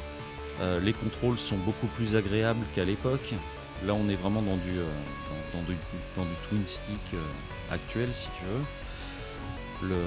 Le, feedback des armes est très bien, le combat fonctionne, euh, beaucoup mieux que dans l'original, même si l'original c'était bon, c'était ce que c'était, mais quand t'as testé le remake, tu fais ouais quand même, c'est quand même vachement mieux. Tous les, les quick time events n'ont pas disparu, mais ils ont quand même, il y en a beaucoup qui sont passés par la fenêtre, ça c'est pas un mal. Euh, du point de vue du gameplay, c'est quand même vachement plus actualisé dans la mesure où tu as des dégâts qui sont localisés si tu veux. Par rapport à, par rapport à l'original, tu vas exploser un genou pour essayer ensuite de faire un, un finisher sur le mec. Parce que forcément, il va avoir un petit peu de mal à te cavaler après si tu lui pètes le genou, ce qui n'était pas le cas dans, dans l'original. Ils ont tout refait, ils ont pas repris le. Ils ont tout refait. D'accord. Comme, le- système- comme pour le 2 3. D'accord. T'as un système de parade maintenant. Si tu fais une parade parfaite, tu peux ensuite euh, genre mettre une petite calbotte et puis défoncer le mec à la main, tu vois. T'as certains boss dans le, dans le remake qui ont été euh, réadaptés par rapport à cette mécanique. Je ne spoile pas parce que vous allez vous démerder. hein, comme Hmm. euh, donc tout ça, ça donne des combats qui sont vraiment fluides, mais des ennemis qui arrivent quand même en nombre, si tu veux, et que tu dois, euh, que tu dois gérer. Rajoute à ça le fait que tu as des, types d'ennemis qui sont quand même pas mal variés, donc il faut que tu gères tes différentes stratégies par rapport à ça. Euh, par exemple, il y y, a un truc super drôle que j'aimais bien faire. T'as des mecs avec des tronçonneuses qui te courent dessus. Ce que je te conseille, c'est de les utiliser pour qu'ils passent à travers une foule, tu vois, pour venir vers toi. Parce qu'ils passent à travers une foule, ils vont exploser toute la foule, et puis du coup, après, t'en as plus qu'un à faire. Bon, ça, ou alors de, de- de balancer une lanterne pour pouvoir mettre le feu à tout le monde, ou voir si t'as du- si t'as des vaches ou un truc dans le coin, tu balances une lanterne pour foutre le feu à une vache, qui ensuite forcément va cavaler comme une folle à travers tout le monde pour foutre le feu à tout le monde. Bon, c'est pas sympa pour la vache, mais ça marche. Le marchand du 4 est toujours là, tu peux toujours entretenir et euh, upgrader tes armes parce que oui, il y en a certaines qu'il faut entretenir. Euh, revendre des objets que tu peux sertir avec des pierres précieuses que tu trouves. Hmm. Tu peux les revendre comme ça, ou alors tu peux attendre pour pouvoir foutre des pierres précieuses dedans. Du coup, quand tu les revends, ça te fait plus de pognon. Après, tu gères. Euh, ce marchand te propose des, des- des défis, genre trouver des objets rares, donc plus chers, donc qui vont te permettre, etc. La gestion de l'inventaire reste la gestion de l'inventaire dans les, dans les Resident Evil, donc euh, santé, bonheur, sexe et bonne humeur, enfin, on, on est tous d'accord. Mais euh, Et le scénar, rien à voir avec les trois premiers ou, euh, ou, Bah, euh, c'est quand même c'est- un peu la continuité Juste- ça- Rien à voir. C'est intéressant, non mais parce que c'est une franchise. ça contre, moi, le premier est sorti il y a 25 ans. Moi j'ai un, gros problème sur cette franchise-là, en fait, c'est que euh, c'est complètement foutrard. quoi. Enfin, Bah oui et non, parce que ça se. Il y a un fond, mais euh, autant les, les premiers s'enchaînent relativement bien, mais après les histoires, en fait, ça, Moi, je suis d'accord avec je trouve que ça ni queue ni tête. Oui, alors par contre, là où il y a un. Ils n'ont un- pas réussi à installer un vrai lore en fait. En fait, je, je suis moyen d'accord. C'est-à-dire que l'univers, oui, mais de toute façon, il était aussi très euh, restreint dès le début. Par contre, là où je trouve euh, qu'ils sont extrêmement cohérents, c'est qu'il y a toujours cette, euh, ce côté série B, en fait, horreur, euh, qui est là depuis le début. Oui, il y a un euh, ton qui est sans doute toujours ouais, le même, mais en termes de récit, euh, oui, moi, je mais, ça mais va, ça va au-delà du lore et du récit, c'est-à-dire que quand on joue au, au 6 ou au 7, enfin village et puis euh, celui qui était avant, c'est qu'on est toujours dans, dans la même ambiance de série B en fait.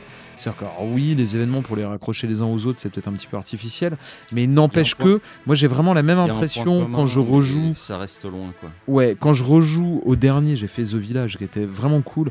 Ouais. Et quand je jouais au premier sur euh, PS1, j'ai la même impression, c'est de jouer à une putain de série B d'horreur. Mhm. Mais avec le gap technique et, euh, et thématique qu'on a aujourd'hui Oui, par rapport contre, ça à c'est des 20 séries B assumées. quoi.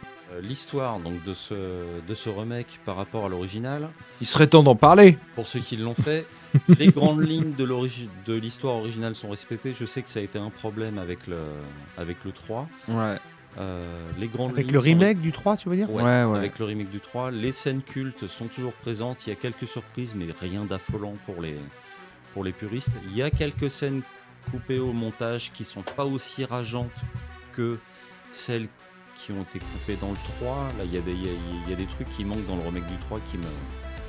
Bref, euh, là simplement le rythme de l'histoire est amélioré, donc bon, j'ai rien de j'ai rien de négatif à dire.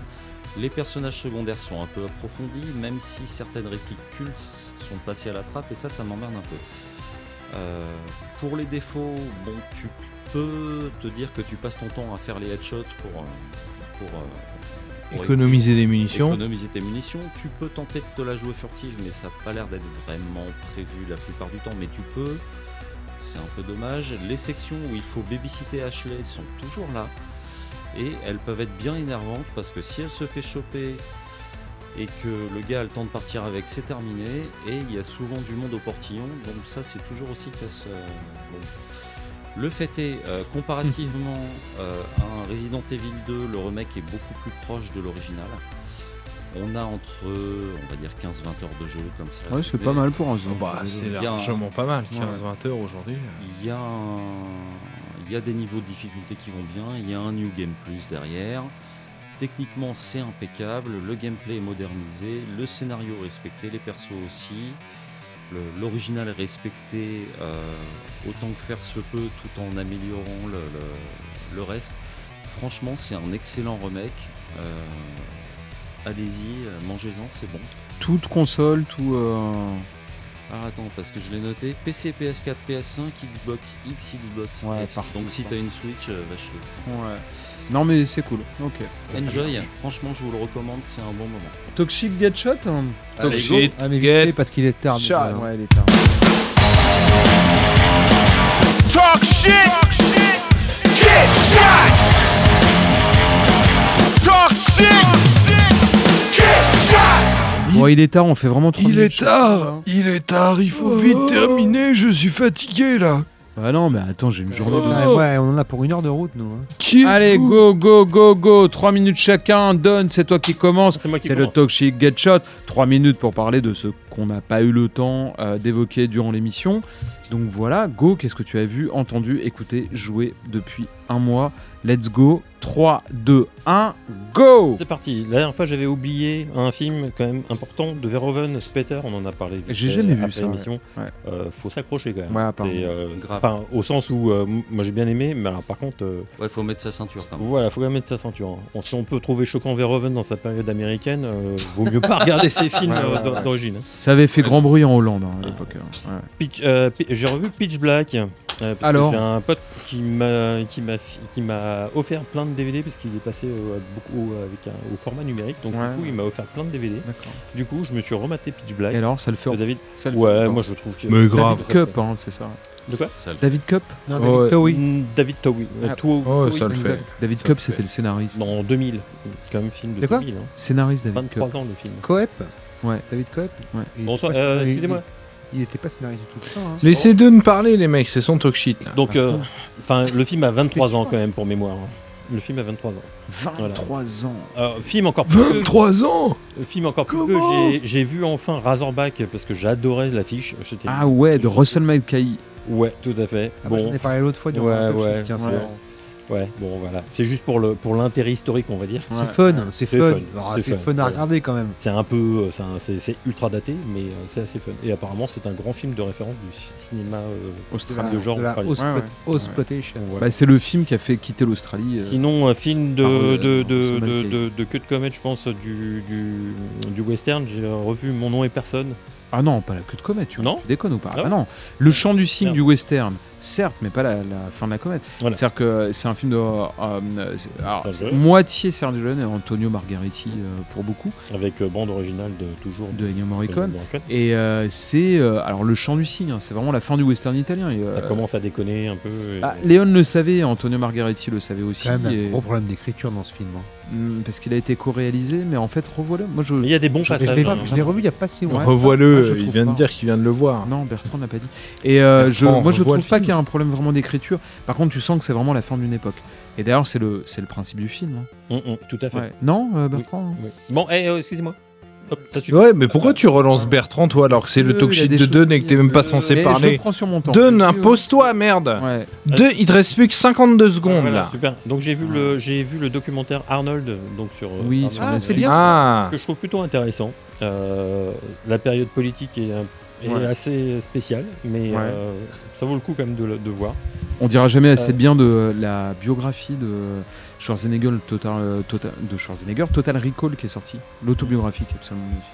Et, euh, le documentaire est fois, cool, J'avais ouais. évoqué Zombie Zombie et notamment qu'il est- que le groupe avait fait deux OST de, pour des films. Donc j'ai vu les films lors de la sortie Irréprochable de Sébastien Marnier tous les deux, Ouais. 2018-2016. Les films plutôt euh, pas mal. Film indépendant, non? euh, Film français avec euh, notamment euh, comment elle s'appelle Foyce. euh, Marina Foy. Marina Foyt. c'est Ouais. un, un des deux films sur Irréprochable que je trouvais très bien, Ouais. très bonne actrice. Euh, sinon, film brésilien Medusa de Anita Rocha da Silveira que j'ai vraiment beaucoup aimé. Ça traite notamment euh, de la montée de, la- de la religion et, euh, et du sexisme en, euh, en- en- Au Brésil. au Brésil. Ouais, ouais. Voilà. J'ai vu Le cauchemar de Dracula de Terence Fisher Œuvre absolue. qui est, euh, qui est très sympathique. Ah bah, non, c'est plus que je, ça. je laisse à d'autres Tyler Rack, euh, Reich 2. Euh, et j'ai revu en film ancien aussi Rambo, le premier Rambo, que je trouve vraiment très bien. Ah oui, Moi, c'est un film que j'adore. Euh, Mais c'est presque un film du Nouvel Hollywood en fait. Ah, mais c'est Ouais. complètement un film c'est, et c'est Par rapport au 5, il est mieux ou C'est, il est moins bien Et c'est surtout, c'est surtout ce que Ouais, je trouve il, arrive, intéressant. il, arrive, il arrive Oh, trop tard. Attends, Denis. les, on- les mecs, vous parlez entre Non, vous, vous non, écoutez attends, même Denis, pas. Denis, t'es gentil, veux On n'a pas fini avec Jérémy. Non, mais c'est c'est le film, de- c'est la fin du Nouvel Hollywood. C'est Et ça. on basculera Il a- avec il- le 2. Il arrive, un, il arrive un peu tard, mais il est encore dans un, dans, dans, un délire. À mort. euh, à mort. Mais c'est, et c'est surtout en- quand on voit les deux- le documentaire sur Schwarzy qu'on on voit du tout que les deux acteurs n'ont pas du tout la même approche au final du, dans le cinéma. Même si au final le cinéma d'action a rattrapé euh, Stallone. Puisque enfin on voit Rambo 1 et Rambo 2, enfin ça n'a plus rien à voir quoi. Enfin, c'est, c'est, to- totalement. bah, euh, clairement, Stallone voulait faire du cinéma d'auteur. hein. Oui. Je veux dire, euh, avec- Bah, Ce Rambo 2, c'est du cinéma d'auteur. Non, mais il a Non, été mais rattrapé par le, le- le- la nécessité de, quand il fait de le l'époque. pro- quoi. quand il fait le premier Rocky, quand il fait euh, les faucons, Grave. les faucons de la nuit, où il fait une espèce de simili Friedkin, etc. Ses références, c'est le Nouvel Hollywood, et c'est le cinéma des, des- des années so- so- so- 70, ce que n'a jamais été Schwarzenegger. hein. Non, non, non, mais c'est des carrières complètement différentes. On, a, on les a mis côte à côte, mais c'est absolument. Ça n'a rien, rien, rien à voir. Et je, je finirai avec deux choses. Avec, euh, j'ai revu Looper. Alors, je m'en- j'ai pas noté le Oh, nom réalisateur que j'aime beaucoup. Comment ça, c'est Dobby? Tu dis ça en rigolant? J'aime pas du tout, non. Ah bon? Moi, j'aime. Ah, attends, Looper, c'est lequel? C'est celui avec Anakin Skywalker? Mais c'est l'autre avec, euh, avec- avec Bruce Willis. Ah oui, bah dans euh, ce cas, c'est, bah, je suis pas loin, c'est le réalisateur de Star Wars 8. C'est euh, Ryan, euh, Ryan Johnson dans Ryan Looper. Ouais. C'est bien ça. Bah, moi, j'ai beaucoup aimé. Et j'ai beaucoup aimé le revoir. Et j'ai vu donc la dernière saison de Black Mirror. euh, que il y a des épisodes que j'ai beaucoup aimé, mais au final, Mais globalement, c'est de la merde. non, c'est pas ça. C'est que c'est pour moi, c'est pas Black Mirror. C'est du, du Twilight Zone. Mais c'est pas, euh, je trouve, à part un épisode ou deux, ça tourne, que Black Mirror tournait toujours autour de de la technologie, des, e- des effets de, euh, que ce soit l'histoire des réseaux sociaux, etc. Là, on est plutôt dans du, sur certains épisodes, c'est du Twilight Zone assez standard. Euh, donc du coup, je suis un peu déçu. Pour moi, ça résume bien, euh, pour citer euh, les paroles éternelles de Jérémy Grima, euh, pour moi, Black Mirror, euh, c'est un mauvais épisode de la cinquième, de la quatrième dimension, hein, de manière générale. un peu quoi, comme, la comme saison. Soleil Vert, quoi. Ouais, Ouais, un peu. J'allais un peu. un peu. Soit disant de vexer. Voilà, j'ai fini. Ok, Ok, c'est pas mal. cinq mi- Attends, attendez, non, attendez, s'il vous plaît. Julien, il a fait combien? 6 minutes 10. Oh. 6 minutes vous m'avez- 10, enfoiré, Oh, il, a bouffé salaud la, il a bouffé la chronique de Michel. Non, on peut retrancher 2 minutes de Bertrand et Jérémy parce que quand ils parlent, ça compte Non, pas. non, moi, j'ai- Bon, allez, moi, j'ai si- très- Donc on est à J'ai 4 très minutes peu de 30. choses, moi. Allez, go, Bertrand. Ouais, mais vas-y, pourquoi c'est lui. Pourquoi c'est lui Pourquoi On fait le tour euh, devant Allez, le c'est son non, mais, euh, Alors, Allez, go. Instant Shadows. Eh, vraiment, Où j'ai Oh vu que putain, des l'instant Shadows, qui- il fait 9 Des minutes. instants Shadows avec des films qui ne sont plus sur la plateforme. super, avec génial, on pourra jamais les Devil voir. Times 5. Qui Tu nous un- dis juste bien ou merdique. Euh, expérimental, chelou, pas inintéressant, 70s avec des, Merdique, quoi. avec des gamins tueurs, euh, court, euh, voilà. Merci. Mais Ensuite, voilà, donc ça Ouais. c'était de, de- Dobby. de Devil Times 5. Ensuite, euh, une exclue Shadows sur Ouais. un film qui est encore hein, par contre euh, disponible actuellement qui s'appelle Spiral, je crois qu'il est un film je pense canadien. Ouais. Euh, là pas bon du tout, euh, franchement dans une espèce de délire de possession, etc. Tout ça, qui Ah, se J'aime passe bien dans les années films de 80, etc. possession. Ça fonctionne pas du tout, c'est vraiment pas bon du tout. Euh, J'ai vu un film sur euh, donc Shadows toujours de Roger Corman, Not Ouais. of This Earth, Ah oui. qui est un film des années 50 Oui. sur une espèce d'histoire d'invasion extraterrestre en noir et blanc, filmé en 4 tiers, etc. Ouais, c'est fauché, etc. C'est bien joué, les, les personnages sont plutôt bien incarnés, euh, les effets sont pas trop ringues, ça fonctionne, ça fonctionne plutôt bien et c'est plutôt Ouais. une bonne surprise. Je me suis vu également sur Shadows, Cérémonie sanglante, qui est un film des années 70 espagnol, Comme son nom l'indique. voilà, qui raconte l'histoire d'une nana au, je crois, 19, fin, début 19e ou fin 18e, qui découvre qu'avec le sang de vierge, elle peut rajeunir et que donc elle va commettre des meurtres, etc. Tout ça. Comme Elisabeth Baffory. ouais. Voilà, Ouais. c'est euh, c'est pas mal. C'est Ouais. pas dingue, mais c'est pas mal. Voilà, je Tu me suis... regardes des trucs vraiment chelous quand même. hein. Ouais, ouais, Ouais. bah, euh, Et un peu nul. Sombré quand même. hein. je me suis vu le dernier film de cinéma de Mario Bava, Choc, sorti Ah, à la fin des années so- 70. Ouais. Euh, Il termine sa carrière comment, Mario Bava alors, moyennement, c'est pas inintéressant. euh, voilà, sur une histoire euh, de maison un peu possédée, etc., où euh, un couple vient, dont la nana, son premier mari s'est suicidé dans la maison, etc., donc il y a toute une histoire autour de ça. Du jamais fait, quoi. clairement, en termes en termes de mise en scène, alors que Bava peut avoir des fulgurances en termes de mise en scène, C'est pas ouf. c'est pas ouf, mais ça reste estimable et ça se regarde Ouais. parfaitement. C'est pas voilà, j'ai pas passé un mauvais moment, mais c'est pas c'est pas inoubliable. Je me suis vu le dernier Indiana Jones, mais je crois que je suis pas le seul Ah. ici. je vais en parler après. Bon, Alors. c'est pété. Puis voilà. Alors, c'est bien ou c'est pas bien? On va pas faire Juste c'est bien ou c'est pas bien? On va pas faire, on va pas faire 10 minutes de. ah, Laissez-le laissez-le répondre c'est mieux que le 4, moi je trouve clairement. Ouais, d'accord, mais ça en dit pas plus. Voilà. C'est bien ou c'est pas bien C'est pas désagréable, ça traîne en longueur, ça fait quand même Putain, presque c'est pas bien. presque 2h40.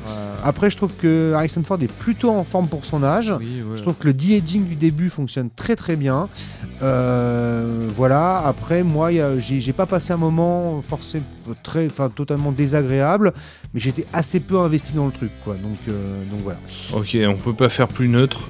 On peut pas moins se mouiller Non, que ce genre euh, de retour. quoi. Ouais, mais bah non, mais assez tu vois, d'accord. c'est euh, au final, euh, C'est ni bien ni au mauvais. final, je- au final, je. Ouais, c'est neutre. Non, mais je, je veux dire, je, je, je suis pas sorti énervé de la projection. Bon, encore heureux. mais à aucun moment, bon à, moment, à quoi. aucun, à aucun moment j'ai été stimulé, etc. Et par exemple, j'ai trouvé que le score de Indiana Jones arriver sur, sur, sur plusieurs séquences, mais plaquées comme ça pour dire Hé, mais rappelez-vous, hein, vous regardez Indiana Jones. Non, mais les, les critiques les plus euh, virulentes sont contre la BO. Voilà, donc ça, c'est tout ce que j'ai Ah, vu. mais je- Ouais, bon. Euh, je finirai par le par des, euh, des albums là que j'ai découvert récemment. Il y en a un qui est sorti il y a quelques jours, le qu'on va écouter dans la voiture tout à l'heure, Michel, en rentrant. Euh, le premier album de Military Gun, voilà, Ouais. qui est une espèce de post-hardcore américain actuel qui est en train de monter en puissance, qui est super bien.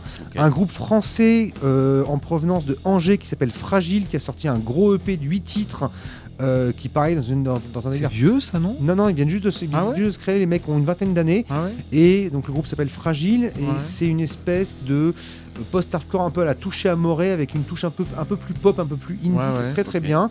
Et enfin, parce que j'ai été les voir en concert il n'y a pas longtemps, euh, là sur Paris, euh, il y a une, tout- une toute nouvelle scène hardcore américaine euh, qui pète tout là. Ouais, ouais. Et notamment, donc j'étais sur un plateau hardcore avec plusieurs groupes euh, l'autre soir, avec Bugging, B-U-2-G-I-N, qui vient de sortir son premier album avec une chanteuse Furibard. Ouais, ouais.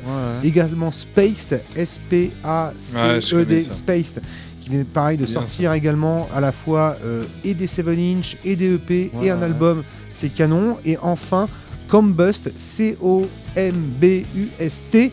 Et là, pour le coup, c'est du New York Hardcore, on se croit en 92. Ah ouais. Et ça, ça envoie du feu de Dieu. Voilà, j'ai fini. Ouais, c'est génial. Merci beaucoup, Willem. Allez, Seulement go, 4 go. minutes 58. Quatre, Bravo 3, 2, 1. Willem, c'est à toi. Alors, euh, ces derniers temps, on laissait la place un peu à l'introspection en ce qui me concerne. Et dans tes moments d'introspection, tu te remates des fondamentaux. Ouais. Je me suis donc poncé du début à la fin l'intégrale de Batman la série animée. En c'est coffret génial, Blu-ray. Génial. C'est génial bah oui. Génial Sérieux, on devrait regarder ça à l'école. Ça devrait être imposé dans le programme. Euh, vraiment très très grande série. Et puis Batman contre le fantôme masqué, Chef-d'œuvre. que j'ai aussi en Blu-ray euh, juste là, que, avec lequel j'ai terminé la, la série parce que ça, ça clôt la série. Bah ouais, c'est un chef-d'œuvre. bah bien sûr. Vraiment, c'est un chef-d'œuvre d'animation. Franchement, ça tient la dragée à, à des prods genre le Roi Lion, machin et tout quoi. T'avais C'est lu la vraiment, BD euh, du, vraiment magistral quoi. Est-ce que tu as vu la BD du scénariste de, euh, de la série Batman animé de 91 là? Il a écrit, il a été agressé le mec en fait. Euh, C'était une star, il était devenu une star. Paul Dini avoir- Paul Dini, exactement. Ouais. il a été agressé dans un parc à Los Angeles et en fait ça l'a traumatisé, ça a buté sa carrière. Et il en a fait une bande dessinée qu'il a scénarisée, qui est magnifique. J'ai plus le nom de cette BD, mais elle est absolument géniale. Non, non, non, je l'ai Ouais, pas lu. Je te la l'ai prêterai, c'est absolument Mais euh, et c'est lui qui l'a scénarisé des années après, comme une sorte de catharsis. Et c'est vraiment intéressant, c'est que le mec revient sur sa carrière qui a été brisée en fait. Par une agression, le mec s'est fait agresser par trois mecs à Los Angeles. Il a été laissé pour mort. Et c'est une. euh, Il a survécu. Et c'est une BD qui est absolument extrêmement passionnante. Ouais, bah écoute, Je la euh, prêterai à l'occasion. ouais, volontiers. Et euh, donc dans les scénaristes de Batman la série animée, parce qu'il y a Paul Dini qui est scénariste et showrunner, mais il a fait plein d'autres euh, appels à plein d'autres scénaristes. On retrouve notamment Michael Reeves.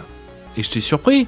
Mais en fait, Michael Reeves qui a fait The Batman, là, le dernier film avec... euh, J'ai oublié son nom. Oui, oui, le mec de oui. Twilight qui joue Batman, bref. En fait, ce mec-là, il a commencé ses premiers amours avec Batman, ça a été en écrivant des scénarios pour, Attends, ce- attends, pour la attends, série animée des années Attends, 90. excuse-moi. Tu, tu parles du Pattinson. film euh, The Batman avec Robert Pattinson Robert Pattinson, voilà, Tout à fait. tout à fait. Mais le réalisateur, c'est Matt Reeves. Oui, mais il parle du scénariste. Oui, Matt Reeves, pardon. Je dis pas Michael Reeves, je parle Matt Reeves. Ah ouais, non Matt Reeves, il a commencé en écrivant, euh, en écrivant des, des scénarios pour le. Oui, je sais pas pourquoi je dis Michael. Ah non Je parle de Michael Bay juste après. Ah. Parce que j'ai Ah revu ouais, t'avais Bad Boys une 2. ligne. Je vous ai dit, Tu B- comme mes élèves, tu Boys, sautes des des, des temps d'introspection. Watch, Watch, Watchmen, Hmm. Men, Men of Honor. Euh, à toi, Honor, euh, Medal of Honor Non, Honor. euh, honore ta femme. Oh non, il n'y a plus personne. Allez, je reviens. Bad Boys 2. J'ai revu Bad Boys 2. Pareil en Blu-ray. Là, j'ai poncé tous mes Blu-ray. Putain, mais quel film quand même, quoi. J'ai jamais vu. Jamais vu, je me le Vous avez jamais vu Alors, Bad Boys Bad Boys 2 2, mais vous êtes des- alors, Et et- vous êtes chroniqueur dans une Je 52 me le suis acheté en DVD sur tes conseils, je ne l'ai pas encore regardé, mais il est à la maison au chaud sur une étagère. Ah non, moi je l'ai revu. c'est- Franchement, je pense que c'est vraiment la. Peut-être avec ambulance. Mais là, on touche vraiment des doigts le côté un peu Et- génial de Michael et, Bay. Quoi. Et Julien Dupuis de Capture Mag Ouais. m'a dit également que c'était un chef-d'œuvre. hein. Ah, non, non, mais- ouais. ah, bah, ah oui, parce que moi, ça suffit pas. Il faut que tes Capture Ah, Mag qui te disent non, que bah, c'est de la balle, et quand bien même, tu le regardes toujours pas, enfoiré. Non, non, non, Et non. tout ça pour me faire du temps, perdre du temps sur mon talk désolé, non mais franchement, mais bon, non mais voilà, vrai. les auditeurs savent ce que je subis.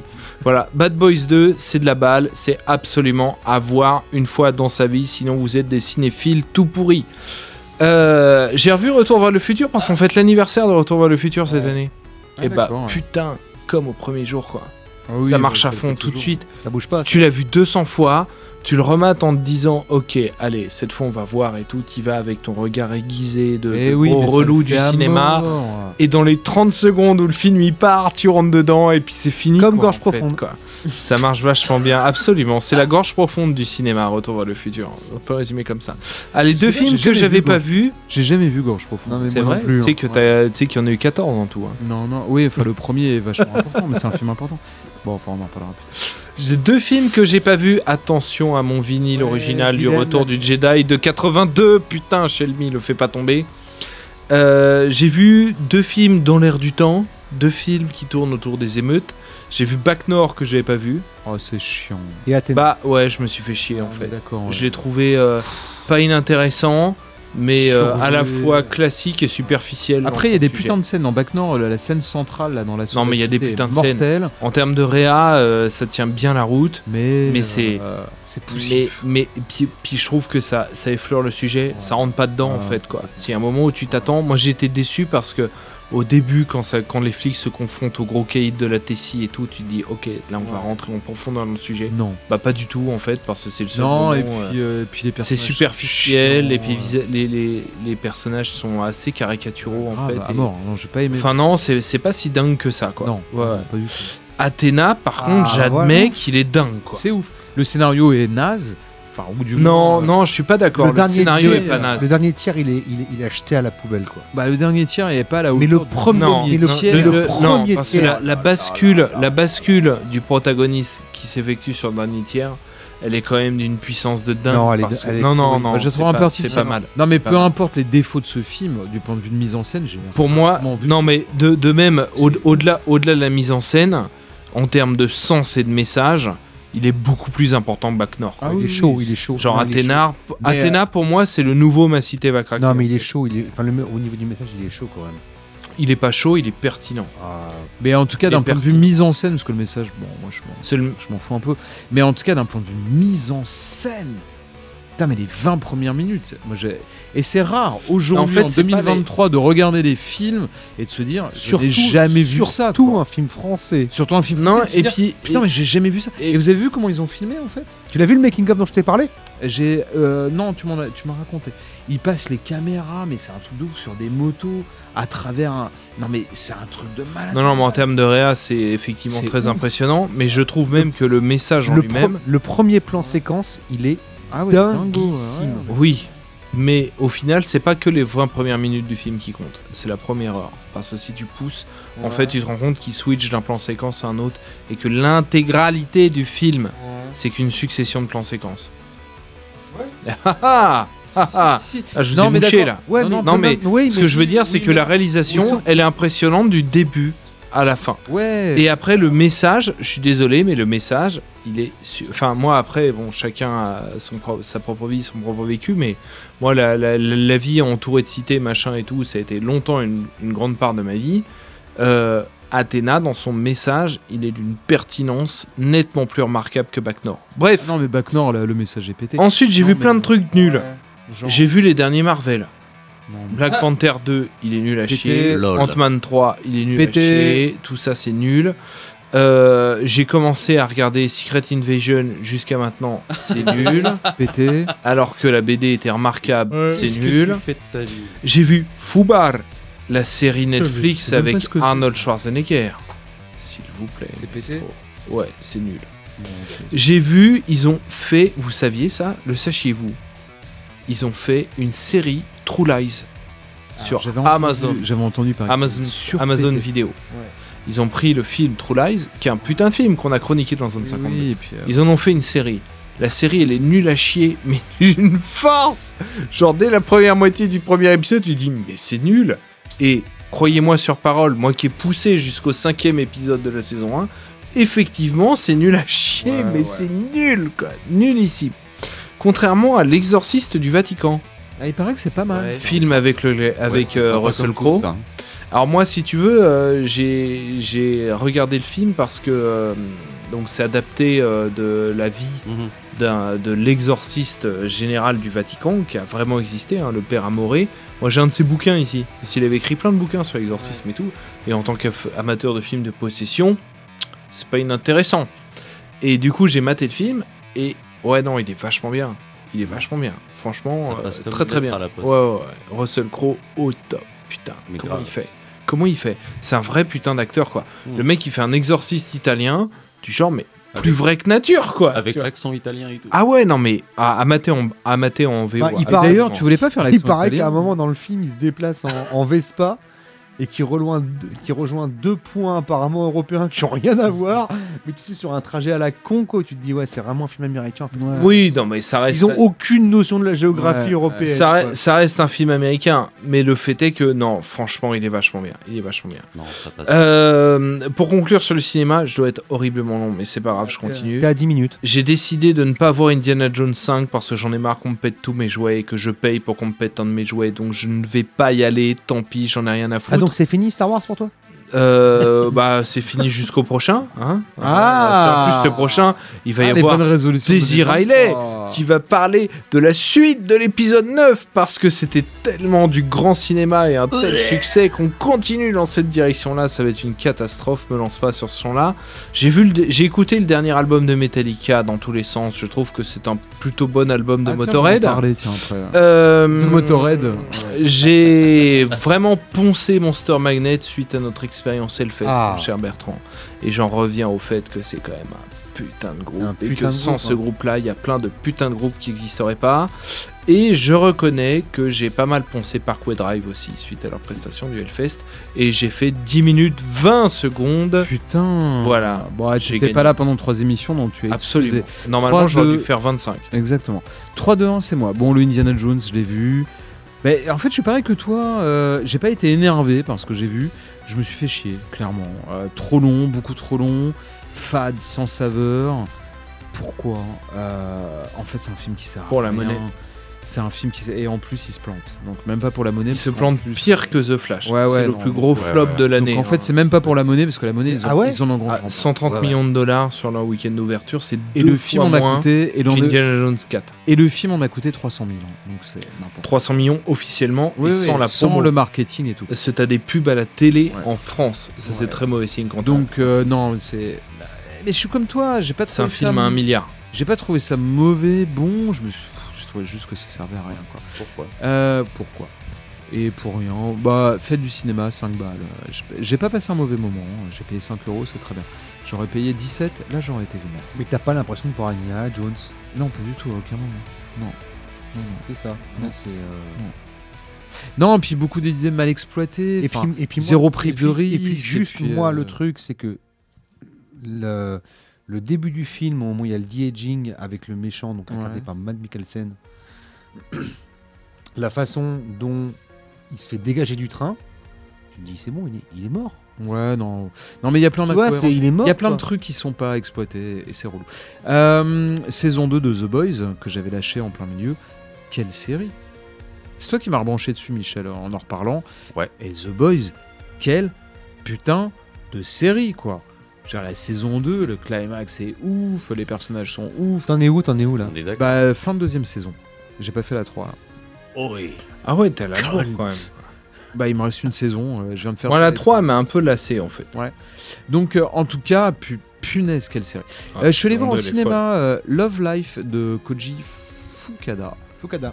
Eh bah, qu'est-ce que c'était bien. C'est bien ce qu'il fait ce gars. Ah, bah, c'est vachement bien. Et du coup, après Indiana Jones, on, on tombe sur euh, un film intimiste japonais comme euh, moi j'en avais pas eu depuis longtemps. Ça fait très du bien. Avec une caméra à hauteur d'homme euh, qui raconte l'histoire d'un drame familial qui va bouleverser des vies. Tout se passe quasiment dans un immeuble, dans, dans un huis clos social. avec peu de moyens, peu de juste des acteurs qui parlent de la vie Love Life. Et vraiment, grosse claque. Film, bah, tu vois, Denis, tu parlais des films auxquels tu penses après les avoir vus. Autant Indiana Jones, j'ai tout oublié, je l'ai vu il y a trois jours, avant-hier. Ouais. Autant Love Life, euh, je l'ai vu il y a 10 jours, il y a vraiment des choses qui me reviennent. Je comprends mieux les rapports entre les personnages et tout, donc non, c'est vraiment cool. J'ai fini Death Stranding, euh, et je regrette. C'est quoi? Euh, C'est un De jeu vidéo fini. D'accord. de Hideo Kojima. euh, et en fait, euh, euh, Jonas en avait parlé dans euh, l'émission, dans l'émission spéciale New Noise quand il était venu. Et en fait, ah, je suis presque jaloux parce qu'il y a tellement de choses à dire. Je pense qu'on est sur un des jeux les plus importants de ces dix dernières années. J'ai pas le temps de développer. Rien que ça. Ouais, pour énormément de raisons, et j'ai pas le temps de développer. Mais euh, c'est un jeu fou, en fait. Vraiment. Qui, allie euh, l'intellect au gameplay, à l'univers, là pour le coup le lore, on est vraiment en plein dedans. Euh, je pense que c'est un jeu important qui va faire des émules. Et d'ailleurs, il y a une série euh, coréenne qui est sortie là, qui est extrêmement dobique, qui s'appelle je ne sais plus comment, euh, dans, un, dans un monde dystopique. Et euh, une des influences de cette série coréenne, c'est Death Stranding. Je trouve ça assez hallucinant au bout de trois ans euh, que le, jeu est sorti, que ça devienne déjà une influence sur ce qui se fait aujourd'hui. Donc je pense que c'est réellement un jeu important. Et je pense qu'on en reparlera dans dix ans comme une sorte de voilà de, de pierre angulaire, de chose qui a fait avancer les choses dans le dans le dans l'imaginaire collectif. Voilà, on en. J'ai fait Ratchet et Clank, c'était relou. Euh, on n'en parle pas, ça sert à rien. C'est quoi, Euh, un jeu C'est un jeu vidéo. Bon, c'est un gros blockbuster, mais tu me l'as prêté, je pourrais te le rendre. Je l'ai pas fini, trop facile, débauche d'effets spéciaux. Bon. C'est de la merde tes jeux de. Non, non, non, non, c'est pas ça. Non, mais c'est intéressant. mais, Ça, euh, c'était un, un des jeux de sortie de la. Ouais, ouais, exactement. Bah là, techniquement, par contre, il est ouf. Non, par contre, pour retourner sur les trucs que moins de gens connaissent, j'ai lu Le Printemps de Sakura euh, de Marie euh, Jaffreda, BD qui est sorti chez. Euh, punaise, je me souviens plus, je l'ai pas écrit l'éditeur, mais qui est chez West, Vent d'Ouest, je crois, euh, qui m'a été conseillé par un fan de BD sur un salon de BD auquel je suis allé il y a deux semaines, euh, Bulle de Menthe, pour ne pas le citer. Euh, bah, ça fait longtemps que j'avais pas vu aussi une BD qui me touche autant. On m'avait dit, tu verras, la fin est extrêmement touchante. L'histoire d'une petite fille euh, qui a perdu sa mère et qui va chez sa grand-mère qui habite au Japon. Elle n'a pas très envie d'y aller. En fait, il y a une relation qui se noue entre les deux. Et c'est un, en fait, c'est un roman graphique très court mais extrêmement touchant. Voilà, Le printemps de Sakura de Marie Jaffreda. Je le redis parce qu'en fait, c'est absolument inconnu. Je vous conseille vraiment de l'acheter. Puis en plus, ça, ça fera des ventes pour euh, cet auteur qui est extrêmement intéressante et qui a écrit le scénario et qui l'a dessiné. En plus, c'est de- tout à l'aquarelle, c'est absolument magnifique. Et c'est une BD très touchante. Euh, on la referme, on a juste envie de, je sais pas, de se poser un peu parce que c'est beaucoup de- d'émotions. J'ai vu Scream 5, le, alors comme il l'appelle, le, et ça c'est extraordinaire, le, euh, alors c'est pas la séquelle, c'est pas la préquelle, c'est la, La pré-séquelle. non, c'était un nom comme ça. La super Non, c'est pas le reboot, c'est pas la séquelle, c'est le requel. Voilà, c'est le nouveau jeu. Euh, c'est un mélange entre le reboot et la séquelle. Et ben, Au final, finalement- c'est une suite. non, c'est pas une suite. Et Ah, non, si. justement, non, non, c'est vraiment un, un mélange entre le reboot et la séquelle. Et ben, en fait, j'ai trouvé le. Attends, attends, j'arrive plus. C'est- le dernier ou l'avant-dernier Non, c'est le dernier. C'est le fait, dernier, c'est celui qui se passe à New York. D'accord. Non, il se passe à. Si, il se passe non, à New non, York, le Bah non, je l'ai vu avant-hier. il se passe à, à Houseboro, là, le, le dernier, le 6. Bah, bah alors c'est le 6 le dernier. Ah oui, c'est l'avant-dernier alors. C'est l'avant-dernier, c'est le C'est le dernier. Le il se passe à New York. vient peut-être de sortir au cinéma. Alors oui, c'est l'avant-dernier peut-être, mais il se passe dans la vie d'origine. Euh, pas grand intérêt dans le sens où ça refait quand même le film, mais le discours méta est très intéressant pour la compréhension de la manière dont Hollywood fait des films aujourd'hui, notamment sur le fait de, que fait-on aujourd'hui, on n'a plus euh, d'inspiration et le film ne traite que de ça. Et alors autant j'ai trouvé le film sympathique sans plus, autant le discours méta qui était présent dans le premier et qui était une des premières, hein, c'est la première fois qu'on faisait du discours méta et c'est ça qui a fonctionné, on devait être en, en 97 ou 98. Ouais, ça. Et Scream 5 devient, il y a eu on l'avait vu à Gérard Il y a eu ouais. du méta avant. Euh, Il y a Last Action Hero. Oui, la Action Hero, exactement. On est dans du proto-méta. Ouais. Ouais, Mais en tout cas, le gros carton de, de Scream fait pas. que voilà. En tout cas, Scream 5, pas inintéressant dans le discours. Euh, j'ai trouvé ça assez étonnant parce que voilà, c'est ma fille qui voulait le voir. euh, Moi, j'étais moyen chaud et en fait, euh, j'y ai trouvé vraiment de, de l'intérêt. Voilà, je vais faire très vite. J'ai revu Suspiria avec mon fils, chef-d'œuvre absolu, c'est même pas la peine d'en parler. Gate Creeper, on en parlait tout à l'heure en antenne. Tiens, attends, juste une Vite fait, parce que je vais être très Est-ce que tu as vu le remake de Suspiria Non, il paraît que c'est pas mal. D'accord, ok. Ouais, il paraît que c'est pas mal. On en reparlera. quand Tu l'as vu? Ouais. Il paraît que c'est pas mal. Ok. Gate Creeper en matière de musique, putain de groupe de death metal, tu connais Michel ça? Putain, ça défonce.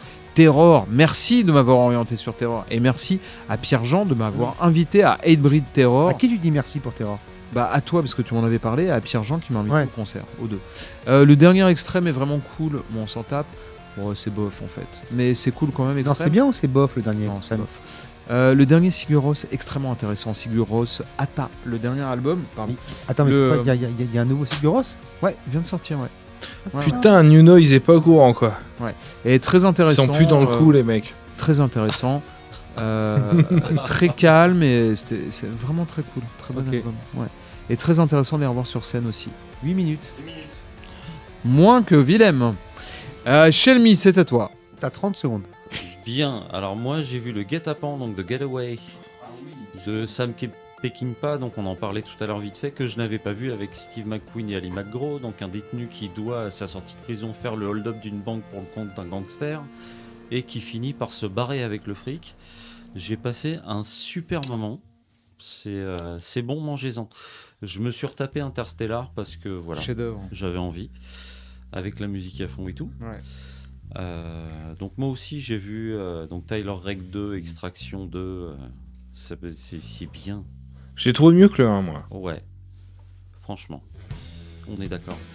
Alors du point de vue musique, bon les Dead Krasukis, on en a parlé tout à l'heure, c'est bon, mangez-en. Euh, le nouvel album de Xastur qui s'appelle Inevitably Dark. Euh, c'est un double album de 23 pistes, reste assis, 1h45. C'est pas strictement un album de black metal, il y a un mix de tout ce qu'il a fait avant, euh, genre folk, bluegrass. euh, Est-ce qu'on pourra appeler ça du post-black metal Bla- Oui, mais non. Le truc, c'est que, en fait, sans être un concept de un disque acoustique, un disque black metal, ça reste. T'as vraiment un titre d'un genre, un titre d'un autre genre, machin, tout est instrumental. C'est vraiment mortel. Sinon, je voulais vous parler de ce que c'est qu'un vampire des abysses. Alors, le vampire des abysses est une espèce de petit céphalopode qui vit dans les abysses de tous les océans tempérés et tropicaux du monde, d'accord? Et il a des filaments sensoriels rétractiles uniques qui justifient son placement dans un ordre spécifique, donc qui est du Vampiromorphida, bien qu'il partage des similitudes avec les calamars et les pieuvres. Comme Si- Jérém quoi. voilà, si je vous parle de ça, c'est que euh, le nom scientifique c'est Vampirototis infernalis et que c'est le nom d'un groupe qui ont sorti deux albums. Là, il y a un- que les, les- les albums sont éponymes les deux. Donc l'album de 2023, comme celui d'avant, genre c'est deux titres d'une bonne vingtaine de minutes et c'est hyper true black euh, enregistré mixé sous l'eau, tu vois. C'est euh, vraiment on est on est comme à l'époque. La batterie est très très loin dans le fond. Le retour du son garage quoi. Voilà, pour ceux qui connaissent Dark Space, allez-y, c'est vachement bien. Et franchement, j'ai pas, je, je m'attendais à rien, et ben j'en ai pris plein la gueule. Sinon, alors le, le, le remixage de, de The Industrialist de Fear Factory, donc re-industrialized. Ça vaut le coup ou pas? Ça vaut le coup dans la mesure où vraiment le, le- le mix est différent et le fait d'avoir apporté une vraie batterie dedans euh, fait, en ce qui me concerne en tout cas, que je peux écouter l'album sans faire oh, j'ai mal au crâne. Donc Euh, ils acceptent même le fait que cet album était nul à chier quoi. Du point de vue du mix, ouais, je pense, ouais. Vraiment. Ok. Euh, je me suis offert le quatrième tome de La Vengeance du, du souffre-douleur, donc je vous avais déjà parlé. Ce, ce manga où il y a un, un type qui a été victime de harcèlement euh, à l'école, qui est devenu prof et qui revient pour peut-être ou pas, vous le verrez, se venger de, de, oui. tortionnaires. Non, oui, mais non. Je sais qu'en tout il y a 6 volumes, donc là j'ai un petit peu hâte. Euh, j'ai commencé Vive le Feu aux éditions Zone 52. En fait, j'ai commencé le prologue et il y a eu un paragraphe où j'ai fermé le bouquin, j'ai posé, j'ai fait bordel de merde. Je m'en suis tellement pris plein la gueule juste sur ce truc-là. Ah, j'ai fait- puis euh, tu vas voir, c'est c'est du lourd. hein. Et sinon. euh, Mais tu pour- me diras si t'aimes bien, euh, si t'as bien aimé. Ah, mais déjà, ouais, là, je- Si t'arrives à aller au bout, tu nous diras. le, fait- le- le- le fait d'avoir posé le truc, j'ai. Ok. Donc là, on est bien. Et sinon, pour finir, parce que je vais pas faire des minutes, comme mes, euh, comme mes copains, j'ai euh, recommencé Great Gianna Sisters Twisted Dreams. Gianna Sister Ouais, Gre- Gianna Oh là, Sisters Twisted Dreams. Sur Amiga, quoi. qui est un, un jeu de plateforme où tu passes de, tu, tu- tu passes d'une petite nénette à une autre. Il Ouais. y en a une qui peut, qui, qui peut tourner et se, se ralentir quand elle tombe, et l'autre qui fonce dans les, dans les monstres. C'est comment dire Des fois, je regrette de ne pas avoir des murs en mousse parce que je vais balancer la manette, mais Hmm. euh, non, c'est bien. euh, c'est bien crânien, puis en plus là il est en promo, il coûte. euh, les mecs limite ils vous donnent de l'argent si vous l'achetez. Donc euh, c'est bon, mangez-en. Bon, c'était cool. Eh ben, c'était super de te revoir, Willem. Julien, c'était cool? Super. Julien, Bravo. il, il a pas envie d'avoir de problème. Il nous a, il nous a, su- il nous a Oula. supporté avec Il nos blagues tout. quand même. euh, Oh là là, pendant 2h30. Ouais. Non, bah allez, c'était chouette d'avoir toute l'équipe en- sur Zone 52. Passer de bonnes vacances, passer un bon été. On se retrouve. Ouais, moi, je suis pas en vacances avant un mois et demi, mais. euh, Bon, un bon été alors dans ces cas-là. Est-ce qu'on a prévu quelque chose pour le mois d'août? Non, rien. Non, Non, non, non, non, non, on prend des on vacances, annonce là. tout de suite. euh, Ça va nous faire du bien de Chris, faire du- qu'au mois d'août, il va rien se passer chez Zone 52. Voilà. Rendez-vous en septembre. Ouais, ça va nous faire du bien de faire une petite pause. On va, on va un peu s'oublier pour mieux se retrouver. Au mois de septembre, beau, donc, euh, eh ben voilà, passez un bel été. Amusez-vous bien. Mais pas trop. Profitez. Pas trop de ne. Regardez. Pas comme l'été dernier. Regardez plein de choses, Bien lisez peu. plein de bouquins, jouez à plein de jeux, écoutez plein de musique et. Et regardez Bad Boys. Non. si. Pendant l'été. alors, Ok, ça C'est un marche. film d'été, ça Allez. se passe à Miami. Et on se retrouve au mois de septembre pour une nouvelle saison de Zone 52 avec l'épisode numéro 82. Ciao Merci beaucoup. Ciao. ciao. Ciao Retrouvez-nous sur la page Facebook de l'émission et sur zone52.fr. À bientôt pour de nouvelles aventures.